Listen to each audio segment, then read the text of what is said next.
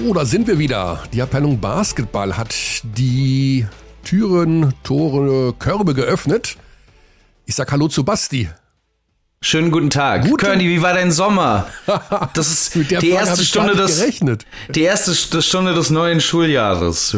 Jetzt erzählen wir uns alle. Ja. Ein paar von uns sind ein paar Zentimeter gewachsen, ein paar haben ähm, Gewicht verloren, ein paar haben Gewicht dazu gewonnen, ähm, ein paar haben ähm, haben sich die Eltern getrennt. Was war los im Sommer? Ja, das war früher natürlich immer Standard in der Schule. Kann auch so ein bisschen äh, sein, wenn man, ja, weiß ich nicht, nicht im Urlaub war oder irgendwie nur die Oma besucht hat und alle so irgendwie, äh, hm, was ist der Familie? Sind die alle zerstritten? Haben die kein Geld oder so? Die Antwort bei mir ja, also ja. Du warst bekanntermaßen nicht im Urlaub, weil du ja deinen Gin Tonic lieber auf dem Sofa trinkst als am Strand. Das ist korrekt. Aber du hattest trotzdem einen schönen Sommer, hoffe ich. War okay, war in Ordnung. Ja. Noch schöner natürlich durch den Sieg der deutschen Nationalmannschaft gegen Slowenien am gestrigen Abend im Audidome, Kearney. Ja. Also da war dann, jetzt, jetzt beginnt der Basketballsommer sozusagen, wo unser privater Sommer beendet ist. Äh, ja, Abteilung Basketball ab sofort wieder am Start, immer montags und jetzt dann während der anstehenden Eurobasket, das schon mal als Info, immer am Tag nach einem Spiel der Deutschen gegen mittags. Hm, Also die Info, wir versuchen das so schnell wie möglich immer hinzubekommen, vielleicht ein paar Stimmen sammeln, ein paar Eindrücke. Und das Ganze wird dann von uns vor Ort in Köln und Berlin bearbeitet mit Basti, mit meinem neuen Mischpult. und weißt du, was das kann? Du wirst es bestimmt gleich. Na, hast du schon Angst vor meinem neuen Mischpult? Es kann Anfang der, es kann Anfang der 2000er Audacity-Effekte. Cool. Das, man darf mir sowas nicht zum Spielen geben. Das ist einfach, äh, Schwierig. Nee, das ist cool. Ich hab früher- verspielt. Ja. Ja. Ja, ich habe früher mit ähm, jemandem, mit dem ich auf die Schule gegangen bin, so Hörspiele aufgenommen. Als wir so zwölf waren, da haben wir die Effekte auch zum ersten Mal entdeckt. War für uns auch sehr aufregend damals. Okay, also äh, ja, ein schönes, nettes neues Spielzeug. Ich hoffe, ich finde alle Knöpfe, aber der Einstieg war ja schon mal, ne? also das Intro war da. Äh, die Verbindung zu unseren Experten gleich wird auch auf eine etwas andere Art und Weise zustande kommen. Da habe ich tatsächlich ein bisschen Respekt vor, da müssen wir mal schauen. Aber gut, ja, genau. Basketball, Europameisterschaft, WM-Quali gestern Deutschland gegen Slowenien. Also ich sag mal so, Basti, wenn mir, also ich habe sehr viel Basketball in den letzten Tagen geschaut, um nach dem Urlaub wieder reinzukommen in den Groove. Und habe ja selber auch das Schwedenspiel äh, schon äh, kommentiert am vergangenen Donnerstag. Wenn mir jemand gesagt hätte, die Deutschen gewinnen gegen Slowenien mit 19 Punkten, ach, den hätte ich, glaube ich, irgendwo in die Ausnüchterungszelle gesteckt erstmal. Also. Bis sind wir, sind wir uns sicher, dass nicht erstmal die slowenische Nationalmannschaft in die Ausnüchterungszelle muss? Also, Okay, also ich hau mal einen Ja. raus hier. aha. Am Tag vorher, am Samstag, gab es im Teamhotel, sowohl das Teamhotel der Deutschen als auch der Slowenen, eine Veranstaltung des DBB und des FC Bayern München, wo ja alle so zusammenkamen, das Olympiateam von 1972, das aktuelle Team, äh, ein paar Sportler, ich, Simon Schemp war da, äh, der Biathlet und ja, so ein paar, ja, bisschen Prominenz eben und äh, wurde gefeiert und getalkt und äh, get together, wie man das nennt. Die Slowenen waren ja auch im Hotel. Die haben natürlich dann nicht mitgemacht. Die saßen, also, dann konnte man rausgehen. Es war ja nicht ganz so tolles Wetter am Samstagabend, deswegen war die Veranstaltung meistens drin. Aber dann saßen draußen auf einer Terrasse, ungefähr 50 Meter entfernt von diesem Event, saß Luka Doncic. Mhm. Und ein Kollege vom Öffentlich-Rechtlichen kommt zu mir und sagt, guck mal, da hinten sitzt der Doncic mit seinen Kollegen. Und ich so, hatte einen Kameramann dabei, äh, weil wir Interviews gemacht haben äh, bei diesem Event. Und wir gehen raus und dann sitzt der Doncic da hinten und ja, wir waren uns nicht sicher. Also raucht der? Trinkt der Bier? Oder sowas irgendwie? Und ich sag zu meinem Kameramann, dann sagt mein Kameramann, ey, da gehe ich jetzt hin und drehe das. Ich sage ja, gut, wenn du einen aufs Maul kriegen willst von denen, dann geh da hin. Aber besser ist, halt doch mal mit deinem Zoom da einfach drauf. Ne? Er Zoom an, hält drauf Und in dem Moment sieht natürlich Doncic, dass wir da mit so einem Kamera. Ja, er ist einfach das Auge eines Playmakers, der sieht das alles. Basketball-IQ auf hohem Niveau und winkt mhm. und also äh, hebt die Hand so und so winkt so hey. Mm, und ich so. Also freundliches Winken oder nee, nee, nee, verärgertes Winken? Nee, nee, also eher so ärgerliches Winken, so macht das Ding aus. Kameramann Martin geht hin. Ich dachte mir, ich gehe jetzt nicht hin. Wir hatten ja Doncic auch fürs Interview am Sonntag angefragt und ich dachte mir, wenn ich jetzt da hingehe und der sieht dann am Sonntag, dass ich ihn interviewen will, weiß ich nicht. Aber Kameramann Martin latscht hin und Doncic zu ihm, ey, du musst das da löschen, was du da aufgenommen hast. Und mhm. Martin so, ja, ja, klar, lösche ich. Und fummelt so rum, kommt zurück, erzählt mir das und ähm, naja, hat natürlich das nicht gelöscht, aber wir haben es auch nicht gesendet, weil es war auch nicht so gut zu erkennen, um ganz ehrlich zu sein. Das war jetzt wirklich paparazzi-mäßig hoch. Mhm, ich, ich merke schon, du stellst dich auf deinen zukünftigen Arbeitgeber ein, was die Arbeitsmethoden angeht. Aber jetzt pass auf. Also, ich, der hat, er hat, er hat geraucht. Okay. Doncic hat, das mhm. kann ja alles sein. Eine E-Zigarette, da kann ja auch äh, Apple Cider äh, mit Marillengeschmack dabei sein. Also, das ist ja nicht unbedingt mein Gott, aber es, es sah jetzt nicht so wahnsinnig professionell aus von der Vorbereitung. Sagen wir es mhm. mal so. Also, ne? Ob das was damit zu tun hat, dass die gestern da durch den Audi drum gewankt sind, als äh, wüssten sie überhaupt nicht, wo der Korb des Gegners hängt oder auch der eigene, weil sie ihn nicht verteidigt haben, das weiß ich nicht. Aber ähm, kann ja auch wirklich alkoholfreies Bier gewesen sein oder es war gar kein Bier. Also es war nur einfach irgendwie ein bisschen. Hm.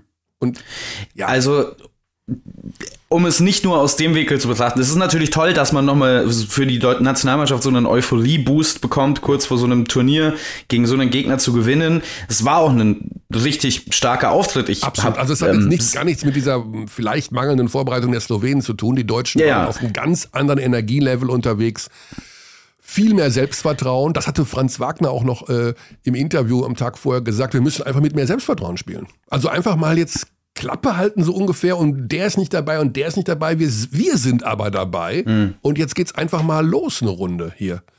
Ich fand tatsächlich auch sogar X's and O's mäßig ein paar interessante Sachen, also so ein paar Plays, die ein bisschen verfeinert wurden, ähm, die für mich sehr vielversprechend aussehen, weil ich ja sehr skeptisch war, was die Lineups angeht. Ich fand, da hat man gestern sehr viel Gutes gesehen, aber man muss natürlich schon sagen, also das war ja teilweise in dieser zweiten Halbzeit von Slowenien gar nichts, also gar nichts.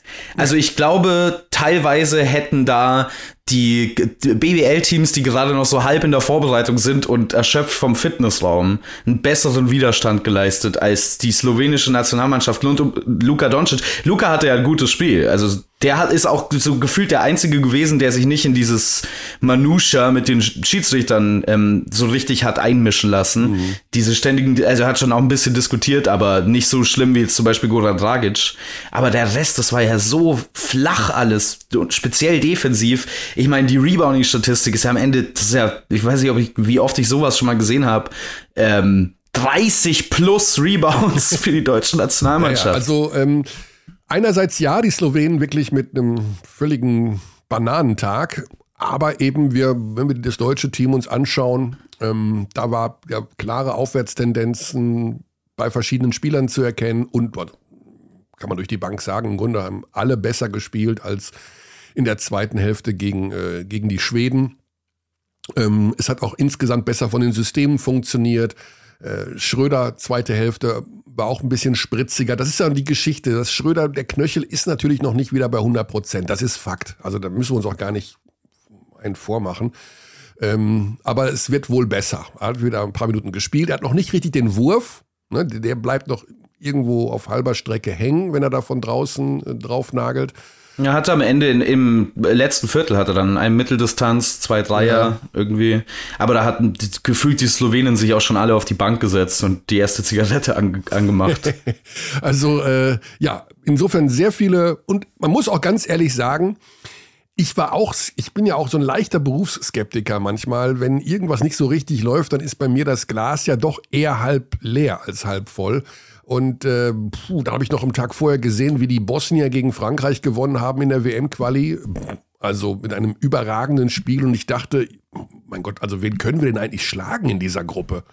Jetzt, wenn die ja auch noch so gut sind, die Ungarn haben auch jetzt gewonnen äh, bei Hast der du den- Quali.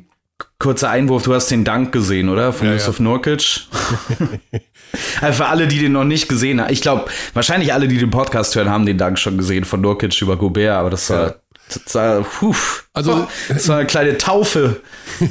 Ja, in jedem Fall hat mir das äh, gestern ein etwas besseres Gefühl gegeben, weil ich habe auch dann am Ende des Tages gesagt, also auch schon vor dem Spiel, ähm, jetzt lass uns doch erstmal anfangen mit der EM und wenn es dann gegen Frankreich einen auf die Mütze gibt, dann spielt man eben dann nach gegen Bosnien am 3. September, das wird dann vielleicht klappen und erstmal gucken, aber diese, ja, es war so ein bisschen so eine Dauerskepsis bei mir im Laufe des Sommers, wo ich dachte, okay, der spielt nicht, Kleber zieht nochmal zurück, Bleis spielt auch nicht. Dann verletzt sich auch noch der Schröder und dann hat der Thiemann hat's am Rücken. Mo Wagner. Wagner und puh, aber ja, ich glaube. man Thiemann kann hat gestern übrigens, Thiemann fantastisch gestern. Ja. Also, äh, war, ich hatte ja auch so ein bisschen Sorgen, weil Johannes Thiemann nicht so ganz rund lief gegen Schweden gefühlt. Und das war nicht mehr zu merken gestern. Nee, das also war- sehr gutes Zeichen. Da ist auch noch ein bisschen Konkurrenzkampf, wie man so hört. Also es muss ja noch gecuttet werden. Wir gehen jetzt übrigens mal von aus, dass Thais spielt. Also das war gestern so unser Eindruck von Thais selber im Interview, dass er optimistisch ist. Wir haben die ähm, Trainingssession gesehen, die anderthalb Stunden vor dem Spiel gestern mit ihm so ein Einzeltraining äh, in der Halle stattfand. Da hat er sich super bewegt, also wie man, das sagen kann als Sofasportler. Aber ähm, sah gut aus und Dienstag fällt die Entscheidung, also morgen. Und deswegen gibt es wohl auch da noch einen Cut. Also Senkfelder, Thiemann, irgendwie da in der Richtung. Schilling. Schilling, ja. Obwohl Schilling scheinbar ganz gute Karten hat. Hat aber gestern komischerweise Ja, nicht viel gespielt. Viereinhalb Minuten gespielt gestern. Ich wollte dich auch noch fragen, ob du vielleicht Eindrücke hast von vor Ort, was mit Nick Weiler-Bepp war, ob da irgendwas war, weil der gefühlt gar nicht mehr zurückgekommen ist in Ja. der zweiten Hälfte. Also der hatte diesen Fastbreak-Dunk, bei dem es für mich so ein bisschen aussah, als ob er ein bisschen merkwürdig landet. Also er hat so, er ist nicht wirklich umgeknickt, aber er hat so ein bisschen schief in die Kamera geguckt und dann ist er nicht mehr zurückgekommen. Aber da weißt du wahrscheinlich auch Da noch weiß nichts, ich leider oder? noch nichts. Nee. Also wir fanden ja erstmal ist ganz spannend, dass er Starting Five war. Muss wohl ein gutes Training absolviert haben, laut Gordon Herbert am Tag zuvor. Ähm, aber jetzt aktuelle äh, Eindrücke, ob da was passiert ist oder nicht, die haben wir jetzt nicht. So, wir starten jetzt einfach mal in die Runde. Also, als Information, bevor ich das vergesse und einen auf den Deckel kriege. Alle Spiele dieser Eurobasket gibt es bei Magenta Sport. Alle deutschen Spiele natürlich auch, aber die gibt es kostenlos für alle. Das heißt also, dafür braucht man kein Abo von Magenta Sport. Das ist schon mal die Info für alle diejenigen, die nur die Deutschen schauen wollen und die kein Abo haben. Das ist kein Problem. Wir haben vier Experten am Start. Unser Expertenteam besteht aus Pascal Roller, Dennis Wucherer, Alex Vogel und Per Günther. Die kommen alle heute jetzt hier zu Wort und können schon mal ihren Pre-Senf dazugeben. Ähm, Peer wird so ein bisschen der Studiopart sein. Wir werden ein Studio haben in Köln und in Berlin und ähm, die anderen drei Jungs sitzen jeweils neben uns, beiden, also Basti und mir, am Spielfeldrand und kommentieren mit. Das ist so die, die Aufstellung, die wir uns vorgestellt haben und die auch dann hoffentlich so stattfinden wird. So, und jetzt gehen wir mal mit Pascal Roller rein ins Geschehen. Jetzt kommt nämlich hier die erste Aktion. Das erste Mal, dass wir hier Ah, das funktioniert ja scheinbar überragend. Und da ist auch sogar richtig super laut. Oh. Hallo, Hey, da ist er direkt am Start und nicht mal die Vodafone Mobilbox geht dran. Das müssen wir aber auch noch nee, ändern. diesmal nicht. ja. Das müssen wir auch noch ändern bis zum Start der Eurobasket, dass sich da vielleicht die Telekom Mobilbox meldet bei Pascal Roller. ja, bei Vodafone bin ich aber auch nicht, aber ihr seid ja pünktlich so. wie die Maurer. Das ist ja stark. Ja, Also geboren in Deutschland, aufgewachsen in Deutschland, da bekommst du das Pünktlichkeitsgen äh, schon mit. Pasquale, wie geht es dir? Wie war dein Sommer? Wo warst du im Urlaub? Oder hast du einfach nichts gemacht? Doch, ich, ich war sogar unterwegs. Ich habe äh, meinen Kindern 14 Tage in, in den USA verbracht, tatsächlich sogar bis ähm, Wow. Ende letzter Woche. Ja, das war toll. Ich habe eine Schwester, die da lebt, die haben wir besucht Okay. und wir waren auch ein bisschen an der Ostküste. Wir haben uns ein WNBA-Spiel angeschaut. Mhm. Ähm, das war die New York Liberty. Ähm, das war alles sehr spannend. Ja. Wir haben viel, viel gesehen und erlebt. Das Ah. war mein Sommer. Ja. Urlaub. Ja. USA ist natürlich auch äh, was richtig Schönes zum Reisen. Wunderbar. Ja, Pascal. Und dann kommst du zurück und denkst dir, hm, okay, jetzt geht's los. WM-Quali ist ja auch schon ein bisschen wie EM-Generalprobe. Das Schwedenspiel, so, so lala, sag ich mal, so eine 50-50-Geschichte. Ja. Und dann gestern, hatte ich das irgendwie weggeblasen vom, vom Monitor, Fernseher, oder hast du gedacht, nee, habe ich mir schon gedacht, dass die jetzt mal richtig einen raushauen? Nee, hat mich doch ein bisschen verwirrt. Also im positiven Sinne natürlich. Ähm, wollte heute auch mit einer anderen Einstellung reingehen und sagen, oh, wird schwierig für die Deutschen.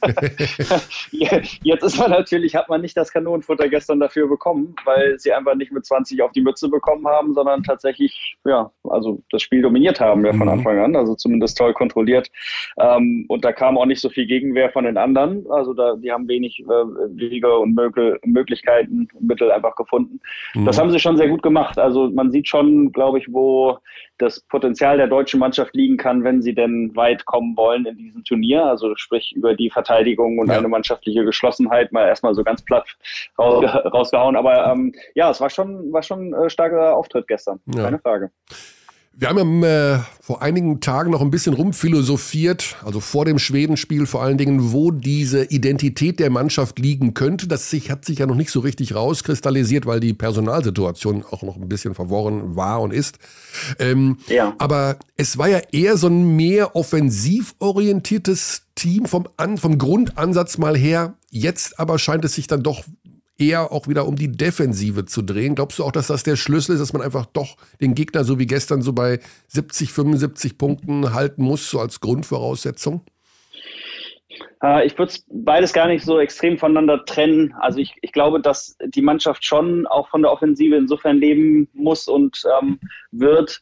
Und das hat man gestern gerade am Anfang ja gesehen. Also da, da steht und fällt sehr viel mit dem Drei-Punkte-Wurf Mhm. zum einen. Ähm, also ich glaube, das, das kann der Mannschaft auch schnell das Genick brechen und es lebt halt von der Kreativität eines Dennis Schröder, Maudolo, die dann auch eben halt einen Franz Wagner, der äh, halt die alle Freiheiten hat, ähm, irgendwie ins Spiel bringen können. Also ich, ich glaube, das ist das Offensivsystem und, und sie werden schon versuchen müssen, auch schnell zu spielen, um einfach leichte Punkte ähm, zu bekommen. Mhm. Weil, also ich bleibe nochmal kurz bei der Offensive, weil sie halt einfach keine Inside Presence haben, offensiv im Sinne von, also wenn man einfach auch sich andere Spiele gestern, ich habe noch so ein paar Sachen mal so durchgeflippt auch und, und ich weiß nicht, Litauen so mit, mit Sabonis und, und äh, also einfach unterm Korb so stark und Valanciunas, also zwei Leute gleich, die da richtig aufräumen können und wo das Offensivspiel halt auch ganz klar so ausgerichtet ist, der Ball kommt mindestens einmal gefühlt vor Angriff da rein und wenn nicht noch öfter und so. Also das fehlt den Deutschen komplett, deshalb müssen sie offensiv glaube ich, schon auch was leisten, schnell spielen und können das Spiel jetzt nicht langsam machen. Ähm, aber ganz klar, wer Gordon Herbert kennt, weiß auch, wie viel Wert er einfach auf Details auch in der Verteidigung liegt. Das dauert ähm, natürlich äh, erfahrungsgemäß immer etwas, bis eine Mannschaft da klickt. Deshalb ist aber auch ein Wohlfahrt Bottermann dabei, der halt einfach ganz genau weiß, wie Pick and Roll zu verteidigen ist unter Gordon Mhm. Herbert. Und das werden sie umsetzen müssen. Also so, sie werden also defensiv versuchen natürlich die Guards über eine gute Pick-and-Roll die Verteidigung des Gegners ähm, kontrollieren zu müssen, aber sie müssen halt vor allem auch unterm Korb dann ihre Fouls nutzen. Und ich glaube, deshalb diese Diskussion ja auch, wer kommt mit, wer kommt nicht mit, wie viel Big Man kann man noch rausnehmen oder nicht. Ist ein Schilling dabei oder nicht? Also gehen wir vielleicht ja alles gleich noch drauf ein, aber Mhm. ich glaube, da, da wird ganz viel davon abhängen, wie, wie gut und sinnvoll man da mit Foul-Management im Endeffekt so den Gegner da so lange wie möglich Widerstand leisten kann unterm Korb, auch Mhm. defensiv. Also die, die Mannschaft muss schon über eine starke Verteidigung kommen, weil ein Run and Gun, wenn das jemand vermutet hätte, so ich glaube, das hätte auf jeden Fall nicht funktioniert. Äh, Kearney, ihr habt das ja gestern gleich zu Beginn des Spiels thematisiert. Die Referees, ich hatte den Eindruck gestern, vielleicht kannst du das bestätigen oder ähm, das Gegenteil sagen, Pascal, dass das extrem physisch war, das deutsche Spiel, gerade im Vergleich zu dem Schwedenspiel davor. Ähm, Jetzt von dieser Physis und lebt man ja auch in, so ein bisschen in diesen Gordon Herbert Teams. Du hast gerade die Defense schon angesprochen. Vielleicht ist das eine Frage, Ja. die nicht endgültig zu beantworten ist. Aber glaubst du, dass das gestern eine Physis war in einem Spiel, wo es bei anderen Spielen mit Fieberschiedsrichtern schwierig werden könnte, damit davonzukommen? Oder glaubst du, dass so ähm, ungefähr so ein Level ist an Physis, mit dem man spielen kann in so einer Eurobasket? Hm, also ich glaube schon, dass man damit spielen kann. Also so aus, aus meiner Erfahrung noch. Es gab früher dieses so Protect the Stars und, und es wurde physisch gespielt, aber es wurde so an, an den Superstars immer sehr also hart und kleinlich und ähnliches gepfiffen. Ich glaube, durch die Fülle einfach dieser großen Namen, die dabei sind, ist das Ganze tatsächlich ein Tick physischer auch geworden, also auf, auf FIBA Euro, äh, Europe Level, dass man, dass man da einfach nicht mehr so unterscheiden kann und ich, also wie soll ich sagen, es ist ein Muss. Also das, den Schritt, den sehe ich genauso, dass die deutsche Mannschaft diesen Kampf, diese Erfahrung aus dem Serbien-Spiel, sagen sie ja selber, da haben sie das erste Mal auf so ein physisches Team, sind das erste Mal auf so ein physisches Team getroffen und haben ihre Grenzen aufgezeigt bekommen, dass sie diesen Schritt jetzt gedanklich zumindest schon gemacht haben und auch gestern gezeigt haben und auch, ja, sobald man halt Doncic irgendwie da unter Druck setzen kann, aber schon attackieren müssen defensiv. Ähm, ich glaube, dass man das in dem Turnier auch sehen wird, sehen kann und auch umsetzen muss eigentlich äh, auch. Ne? Wird. Ja, ja, ja, genau. Also sonst, ja, sonst wird sogar, ich weiß nicht, also ich habe nochmal Bosnien gegen, gegen Frankreich reingeschaut oder so. Also so eine Mannschaft, die, also beide ja, aber die leben einfach davon, dass es halt auch also richtig ja, physisch zugeht und dass die aufeinander knallen im wahrsten Sinne des Wortes. Ähm, das ist schon heftig. Also da, da, muss man mitgehen, sonst, sonst geht man unter, glaube ich. Da kann man sich nicht irgendwie rausspielen. Mhm. Da sind ja. wir schon beim Thema, denn äh, Bosnien, das wird auch dein Spiel sein. Deutschland gegen Bosnien am äh, 3. September, diese Partie. Dort wirst du ja. als Experte mit auftauchen. Äh, die Bosnier hatten wir, also wir, wir spielen in einer Gruppe mit ähm, Frankreich, Litauen, Slowenien, Bosnien und Ungarn. Und so in dem normalen Rumgerechnen haben wir gesagt, okay, also Bosnien und Ungarn, die werden auf jeden Fall geschlagen und die anderen drei muss man mal gucken. Äh, jetzt haben die Bosnier aber ein Spiel hingelegt, du hast es gerade schon angesprochen, gegen Frankreich, 96 zu 90 gewonnen mit äh, Verlängerung, zweifacher Verlängerung sogar, und haben da ein Monsterspiel rausgeballert. Äh, ist das jetzt eine Mannschaft, die man genauso auf der Rechnung haben muss wie jetzt die Franzosen oder wie, wie Litauen? Also sind die so stark? Also vielleicht ein Gedanke vorweggeschoben. Ähm, wenn man jetzt aus der Sicht der Bosnier äh, schaut oder der Ungarn, ähm, die gucken sich ja auch die Gruppe an und im Endeffekt, die sagen sich ja auch, naja, wen können wir schlagen? Ist das Frankreich? Ist das Litauen oder Slowenien? Ja gut, also die Deutschen, die müssen wir auf jeden Fall weghauen. und also ich, ich glaube, ähm, die Rechnung geht nicht auf, dass man sagt, naja, das sind die vermeintlich äh, vermeintlichen Teams. Also klar, man muss, man muss gegen die gewinnen. Ähm, äh, aber das werden die genauso sehen. Also insofern wird das dadurch kein, keinster Weise ein einfacheres Spiel, dass man sich vielleicht innerlich so ein bisschen überlegen fühlt, erstmal weil der Name nicht so groß ist und man vermeintlich dann irgendwie doch mhm. äh, ein klein bisschen größeres Fieber, äh, höheres Fieber-Ranking oder einen größeren Namen hat. Also sehr schwierig. Aber das Spiel, ja, also ähm, das war schon sehr beeindruckend für mich, wobei ich da ähm, also wenn man so die Stimmung ja so ein bisschen mitbekommen hat, das war halt faktisch ein Heimspiel und so mit so viel Energie haben die auch gespielt. Ähm, jetzt ist die Frage, wie viel Energie kriegen die aufs, aufs Feld, die Bosnier.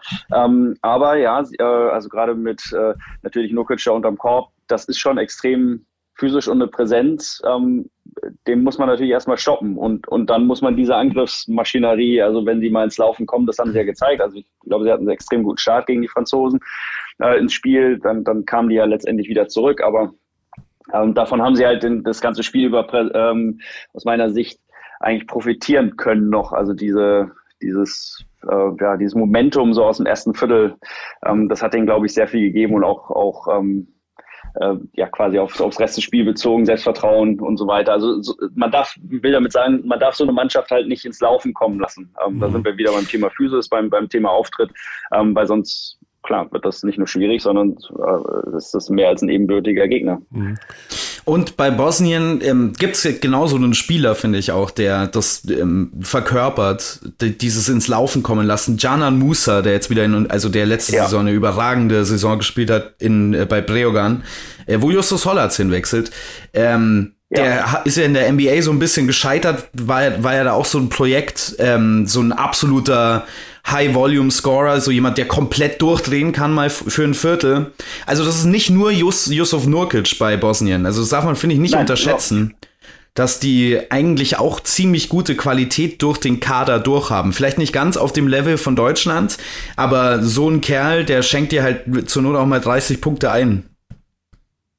Ja, absolut. Also ich meine, und Robertson hat, hat äh, will sagen, grünes Licht. Also so, da, da ist auch ein kleiner, wendiger Spieler, der kann Druck machen. Ähm, die kommen immer wieder zum Korb auch, also über Lasic und so weiter habe ich gesehen im Spiel. Also das ist schon, das ist schon eine ausgeglichene Mannschaft, keine Frage. Mhm. Die besteht alles andere äh, als nur aus Nurkic. Ja. Jetzt haben wir ja das Problem, wenn man, ich möchte das gar nicht als Problem darstellen, aber es hat sich ja so ergeben, dass wir auf der auf den großen Positionen gar nicht die große Auswahl haben, wie es sich noch vor einigen Monaten dargestellt hat, weil doch einige Absagen und Verletzungen hinzugekommen sind.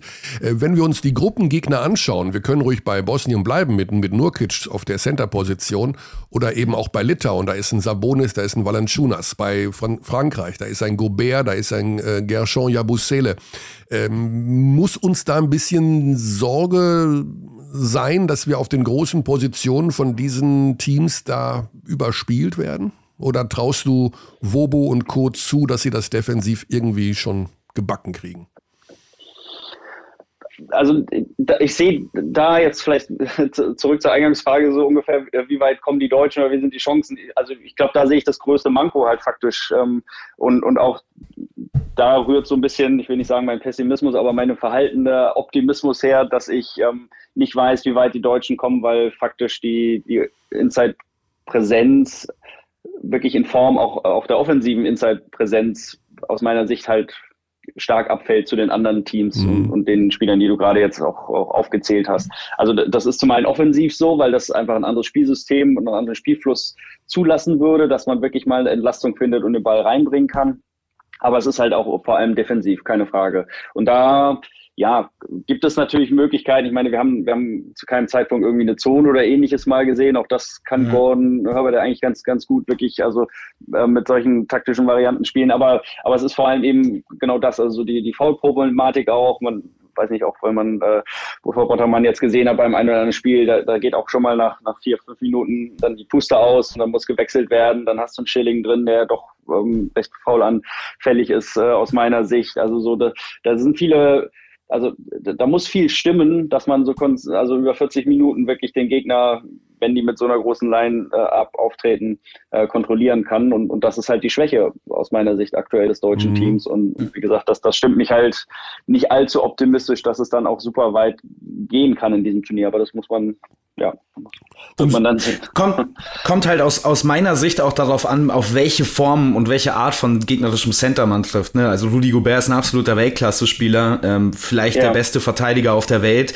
aber das ist jetzt kein Spieler, der dich offensiv bestrafen kann. Das ist jetzt niemand, ja. dem du den Ball im Bo Post gibst und der postet dann 20 Mal auf in einem Spiel und macht da irgendwie 30 Punkte. Gegen so jemanden ja. wie Nurkic, wenn wir bei Bosnien bleiben, ist es dann, finde ich, schon sehr viel gefährlicher, weil der tatsächlich eine Scoring-Gefahr ist ähm, ja. aus der Range. Ich bin sehr gespannt, wie, wie, wie ähm, Gordon Herbert das versucht zu lösen. Gestern gab es ja viele Doncic-Post-Ups.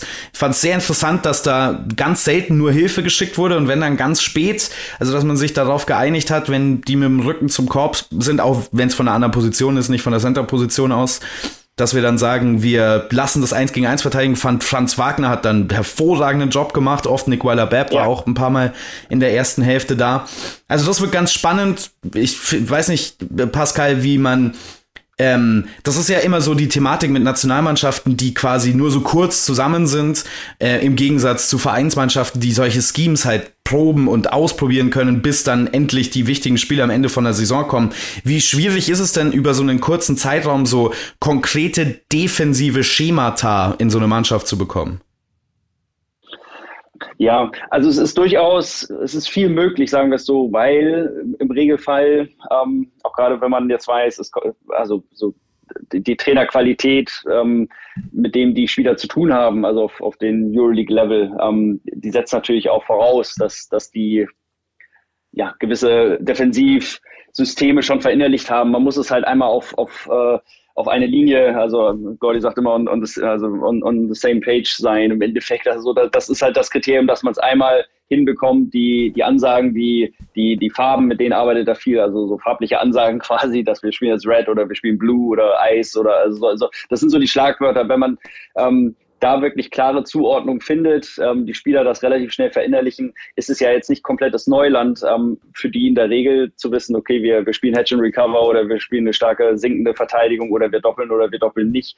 Ähm, und also ich, ich weiß von Gordy, dass er da auch über Videoanalysen viel weil man ja keine Zeit mehr hat oder hatte jetzt großartig äh, wirklich Anzahl der Trainingseinheiten. Was hat er gesagt? Nikolai Berg hat gerade mal irgendwie drei Einheiten machen können mit dem Team, ähm, startet jetzt in der EM. Also das ist total überschaubar, aber dass er da viel über Videoanalysen, Individualgespräche letztendlich auch noch mal Spielern verdeutlichen kann, wie er, wie er es spielen will. Ähm, also es ist dann so, wie es ist und es ist schon, glaube ich, machbar, wenn man einfach auch vom Trainerstabseite aus da den Fokus drauf legt ähm, ja, also viel zu bewegen, aber keine Frage, es ist nicht vergleichbar mit jetzt einer sechswöchigen Vorbereitung, die ein Vereinsteam hat, ja. um, um solche Sachen richtig einzuschleifen. Ähm, aber trotzdem, also genau wie du sagst, gestern, man hat schon gesehen, dass, ähm, und ich glaube nochmal, also das Beispiel äh, Wolfgang Bottermann ist halt zum Beispiel sicherlich der Grund dafür, dass er, dass er unter Gordon Herbert jetzt auch in der Nationalmannschaft spielt, weil er sowas schon verinnerlicht hat, weil er sowas auch weitergeben kann. So, mhm. äh, also der kann auch da mit anderen Spielern kommunizieren. Ich meine, Joe Vogtmann, äh, Wahnsinns Basketball, EQ, auch unter Gordy gespielt und so weiter. Also das sind, das sind sicherlich auch Sprachrohre, die da helfen können. Ähm, insofern, ja, bin ich da schon optimistisch, dass sie letztendlich ja auch von Spiel zu Spiel im Turnier sich da weiterentwickeln können noch. Also das werden die auch analysieren. Pascal, lass uns abschließend noch äh, dieses ja. Gedankenspiel durcharbeiten, was wäre, wenn. Also das ist natürlich für uns Beobachter ja. immer mit das Schönste. Äh, also man wird Vierter. Ist ja so, ein, so dieses Ding, mindestens Vierter werden, dann kommt man ins Achtelfinale nach Berlin. Mal jetzt mal ja. angenommen, man wird Vierter. Ja, also die Franzosen vorher, die Slowenen sind davor, Litauen dann kommen wir. Und man spielt dann gegen den ersten in der Gruppe A. Das könnten die Türken ja. sein. Also ja. da sind die Türken und die Spanier und der Rest ist so, hm, also, ne, und die Spanier sind auch nicht so stark, hat man das Gefühl, aber die Türken machen einen sehr guten Eindruck. Jetzt spielst du im Achtelfinale gegen die Türkei in Berlin hm, du weißt, worauf ich hinaus will, dass das dann eher ja. ein Heimspiel für die Türken werden könnte.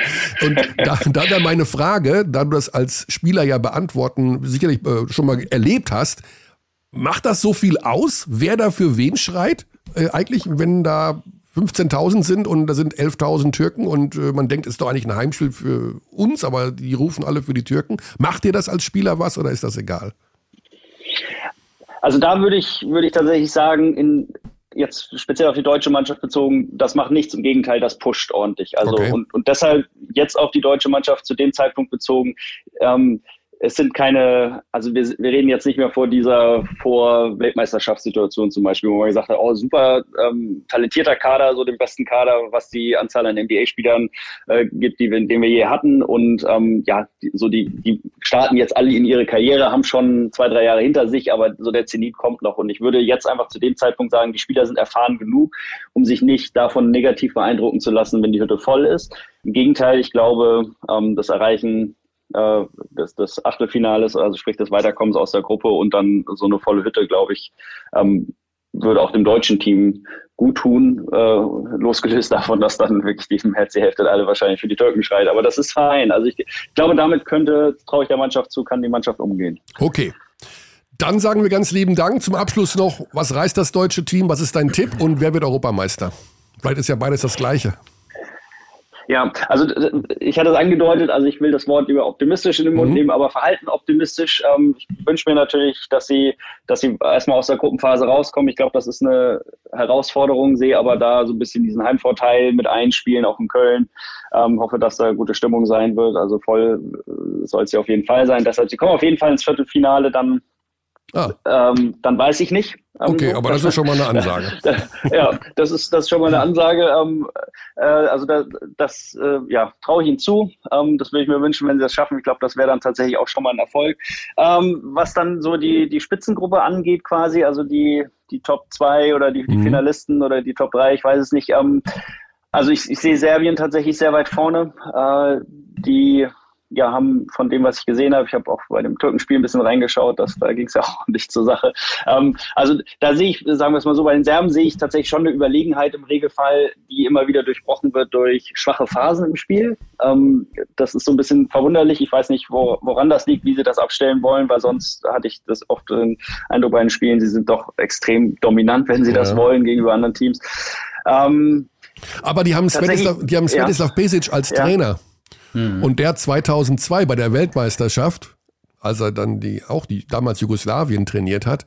Da gab's, die sind zwar Weltmeister geworden, aber da muss es so einen Stress innerhalb des Teams mit dem Coach gegeben haben. Da müssen sich absurde Dinge abgespielt haben zwischen Coach und äh, Mannschaft. Glaubst du, dass Sveti da ein bisschen ruhiger geworden ist oder ähm, dass das da unter Umständen auch so, hat er jetzt auch Theodosic zum Beispiel nicht mitgenommen und da gab es schon Diskussionen. Also wie, wie, wie siehst du das, Sveti? Ist das jemand, der vielleicht auch ein bisschen altersmilde geworden ist und durch seine Erfahrung da auch ein bisschen gelernt hat oder kann das auch Reibereien geben? Mm, also ich glaube eher das Gegenteil. Also ich glaube, durch Sveti ähm, ist da eher Ruhe reingekehrt und gerade diese Entscheidung, Theodosic rauszulassen. Also mhm. da hatte ich auch nochmal äh, die eine oder andere Info zugesteckt bekommen, dass eben also Micis und Theodosic, das hätte halt nicht funktioniert. Also okay. ähm, das, zwischen den beiden sind wohl solche Animositäten, dass das ja schon eine ziemlich harte Entscheidung so von außen betrachtet ist. So, wow, okay, man, man schickt den raus und schiebt noch hinterher, ich bin da besser besetzt auf der Position. ähm, aber ich glaube, gerade das hat Ruhe geschaffen in dem Team und auch irgendwie verdeutlicht, okay, der Coach hat da keine also geht nicht nach Namen in Anführungszeichen oder, oder Vita, sondern hat keine, keine Probleme damit, ähm, einfach klare Entscheidungen zu treffen. Also ich würde ja sagen, aufgrund äh, Sveti äh, ist es so, dass die Mannschaft eher vermeintlich ruhigeres äh, Arbeiten möglich ist. Mhm. Oder also das wäre, wäre meine Vermutung. Ja. Ähm, so würde ich das interpretieren. Ja, damals ähm, 2002 ja, im Halbfinale, ja. äh, damals Radmanovic, der hat für die Seattle Supersonics gespielt, beim Halbfinale in der Halbzeit auf die Tribüne gesetzt. Also, ja. also, das, also das ist so, als würdest du jetzt äh, zu Jokic sagen, du pass mal auf, also deine, das passt mir nicht, geh. Also, ja. Aber gut, äh, am Ende ist er Weltmeister geworden. Gut, Pascal, vielen lieben Dank. Wir sehen uns in Köln und ja, wir freuen uns auf dich und auf deine Expertisen. Dann beim Spiel gegen Bosnien am Donnerstag, Quatsch, ja, am Samstag, dem 3. September. Am Samstag, genau. Ja, ich freue mich auch auf euch und auf die EM natürlich. Ja, natürlich. Wunderbar. Danke, Pascal. Gute Zeit. Gleichfalls. Danke, ciao. euch. Ciao. So, wir gehen direkt weiter. Das ist natürlich die Geschichte, dass wir. Darf ich noch einen ähm, Einschub machen? Äh, kleine ja. Werbung, kleine, kleine ja. Werbung für Freund des Podcasts Christopher Melzer. Der mhm. hat gestern in der, ähm, der Frankfurter Allgemein äh, am Sonntag ähm, ein sehr großes zweiseitiges Profil über Svetislav Pesic gemacht. Ah. Äh, da, zu diesem Zweck auch in Belgrad bei Sveti. Ah. Ähm, also Lesetipp. Okay. Das wusste ich gar nicht. Das kann der Chrissy uns auch mal sagen, wenn er da sowas rausballert als ex -Kollege. Ja, hat er mir ja gesagt. Ja, aber doch. Aber also, was ja, möchtest du denn? okay, wir gehen jetzt zu Dennis Wucherer. Der war in diesem Sommer auch unterwegs. Das kann er uns gleich selber erzählen. Wo er war und was er gemacht hat. Er wird am Donnerstag beim Auftakt dabei sein. Ja. Da ist das schon. Also die Experten, die sind so schon am Telefon heute, dass man dann merkt, dass ihr auch heiß seid, Dennis. Ihr seid heiß. Total bereit. Ich bin in Köln am, am Bahnhof und warte auf meinen Zug nach Köln. Nee, in Würzburg am Bahnhof, da bin ich. Du, du, du, du bist in Köln am Bahnhof und wartest auf deinen Zug nach Köln? Das heißt, du fährst. Okay. Ja, nee, anders. Würzburg. Ich bin schon total im Köln-Fieber. Köln, ja. Köln, Köln. Donnerstag geht's los. Mhm. Vor allen Dingen, es ist Montag und du fährst jetzt schon hin. Das nenne ich mal Heißdüse. Also das ist, ja. das ist, das, nee, das ist, ich, ich, ich sitze da einfach und warte auf den Zug. Der geht Donnerstag früh. ah, herrlich. Schon so ein Kölsch in der Hand, Leute mit Kamellen bewerfen. Ja. Dennis, wie, genau. Grüße wie, euch. Ja, wie war dein Sommer? Wo warst du? Was hast du getan und warum? Ähm, ich ich, ich habe ein bisschen Basketball gemacht, mal wieder so ein bisschen reingegroovt. Ich hatte einen ja. Roadtrip Richtung, Richtung Belgien, äh, ein alter Wirkungsstätte in Ostende mal äh, dem, dem, dem Trainer da drei, vier Tage über die Schulter geguckt, dann über Antwerpen da dasselbe gemacht, äh, bei einer Hochzeit in Den Haag angekommen und, und seit gestern wieder da und jetzt total im Fieber. Ja, also nur um das, um es nochmal abzudaten, ähm aktuell bist du noch ohne Verein. Suchst du jetzt eigentlich irgendwo bei Coach Tinder und schiebst von links nach rechts oder ist dir das alles egal ja. erstmal? Nee, das ist komplett durch. Ich meine, jetzt passiert ja nichts. Die mhm. Mannschaften sind alle komplett in der Vorbereitung. Wenn da nicht irgendein ein Coach von der Leiter fällt zu Hause, dann, dann gehen die in die Saison rein. Und, und ähm, ich, ich gehe jetzt nicht davon aus, dass ich in der kommenden Saison irgendwo äh, am, am Start bin, sondern ich freue mich auf eine, eine Pause. Der Mhm. Kopf ist frei. Ich freue mich auf, auf das Expertendasein Ja. bei Magenta. Auch da Mhm. bin ich weiter am Start, auch über die EM hinaus. Ja. Und ähm, das wird gut. Ja, du bist auch bei der Ist komplett- am Start und so, ne? Also Ist, ist komplett Genau. durch und da passiert nichts. Beschreibt tatsächlich auch mein persönliches Tinder sehr gut. Also es passt zum Coach Tinder. du musst, musst einfach mal in die richtige Richtung äh, swipen, äh, Basti. Ja. Du, du versuchst immer die anderen, andere Leute müssen in die richtige Richtung swipen. Und das ist angesichts, angesichts dessen, was man da präsentiert bekommt, nicht einfach. wie, also ich habe das noch nie benutzt, um ehrlich zu sein. Muss man nach links machen, wenn man die Person gut findet oder nach rechts? Nee, nee, nee, nach rechts. Nach rechts. Äh, Dennis Wucherer, würdest du den Kader der französischen Nationalmannschaft nach links oder nach rechts swipen? Ähm, ja, so schlecht sind die nicht. Aber ich, Ja. so Nando de Colo, Fabian Causeur und so, da sind schon ein paar Jungs, die, die, die irgendwie fehlen, die dem Ganzen noch so, ein- so ein gewisses, das gewisse Extra geben würden. Aber äh, die können schon spielen, auch, auch wenn das nicht immer so richtig rund läuft, wie jetzt zuletzt da gegen Bosnien in Double Overtime. Also, aber, aber so ganz schlecht sind sie nicht. Ich, ich würde sie nach, wohin muss man? Nach rechts ist gut, ne? Ja, Also nach rechts ist gut, wenn, du, genau. den- wenn du den Spieler behalten willst, musst du nach rechts. Ja. Ja. Die meisten sind, sind rechts. Ja, tatsächlich gehört das dieser Kader mit, ich glaube, zu den tiefsten Kadern von, von den Top-Teams, oder? Wer da alles mit dabei ist. Also Albisi ist jetzt auch mit zurück, der war noch verletzt, der hat ein paar Minuten gespielt gegen Bosnien, aber Okobo, äh, dann, oh, wer ist denn das? Da muss ich hier mal ganz kurz hier, äh, den muss ich mal ganz kurz hier wegdrücken. Hm, das ist natürlich dumm gelaufen. Äh, genau. Also, wir haben einen Poirier, wir haben einen Rudi Gobert, wir haben einen Kinders, der muss weg. Jetzt ist er weg. Die Franzosen. Aus meiner Sicht einer der tiefsten Kader überhaupt mit Gobert, über den haben wir schon tausendmal gesprochen, Poirier ist mit dabei, dann hast du einen Okobo, einen Fournier, Gershon Yabusele, Oertel ist Starter, dann äh, Timothée Louvavu. Ähm, das ist das Cavallo. Auftaktmatch.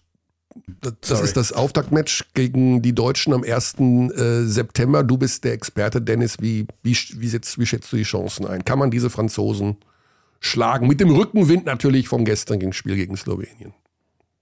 Ja, ich, ich höre da, ich höre da eine Menge Respekt äh, raus bei, bei, bei, bei dir, euch. Ich, ähm, ja, natürlich sind das Spieler, die wir kennen, vor allem auch aus der Euroleague.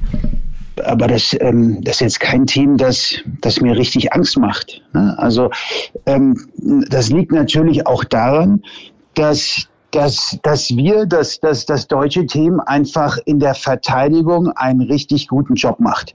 So, und, und wenn du in so ein Turnier startest und mit dem, mit dem Wissen, dass du in der Verteidigung konsequent arbeitest, dass du da ähm, eine gewisse Physis reinbringst, dass du den Gegnern den Spaß am, am, am Spiel komplett nimmst, wie jetzt äh, gegen Slowenien zum Beispiel gestern oder gegen die Schweden, die übrigens zwei Tage später 95 Punkte gemacht haben in Israel, also schlecht sind die auch nicht.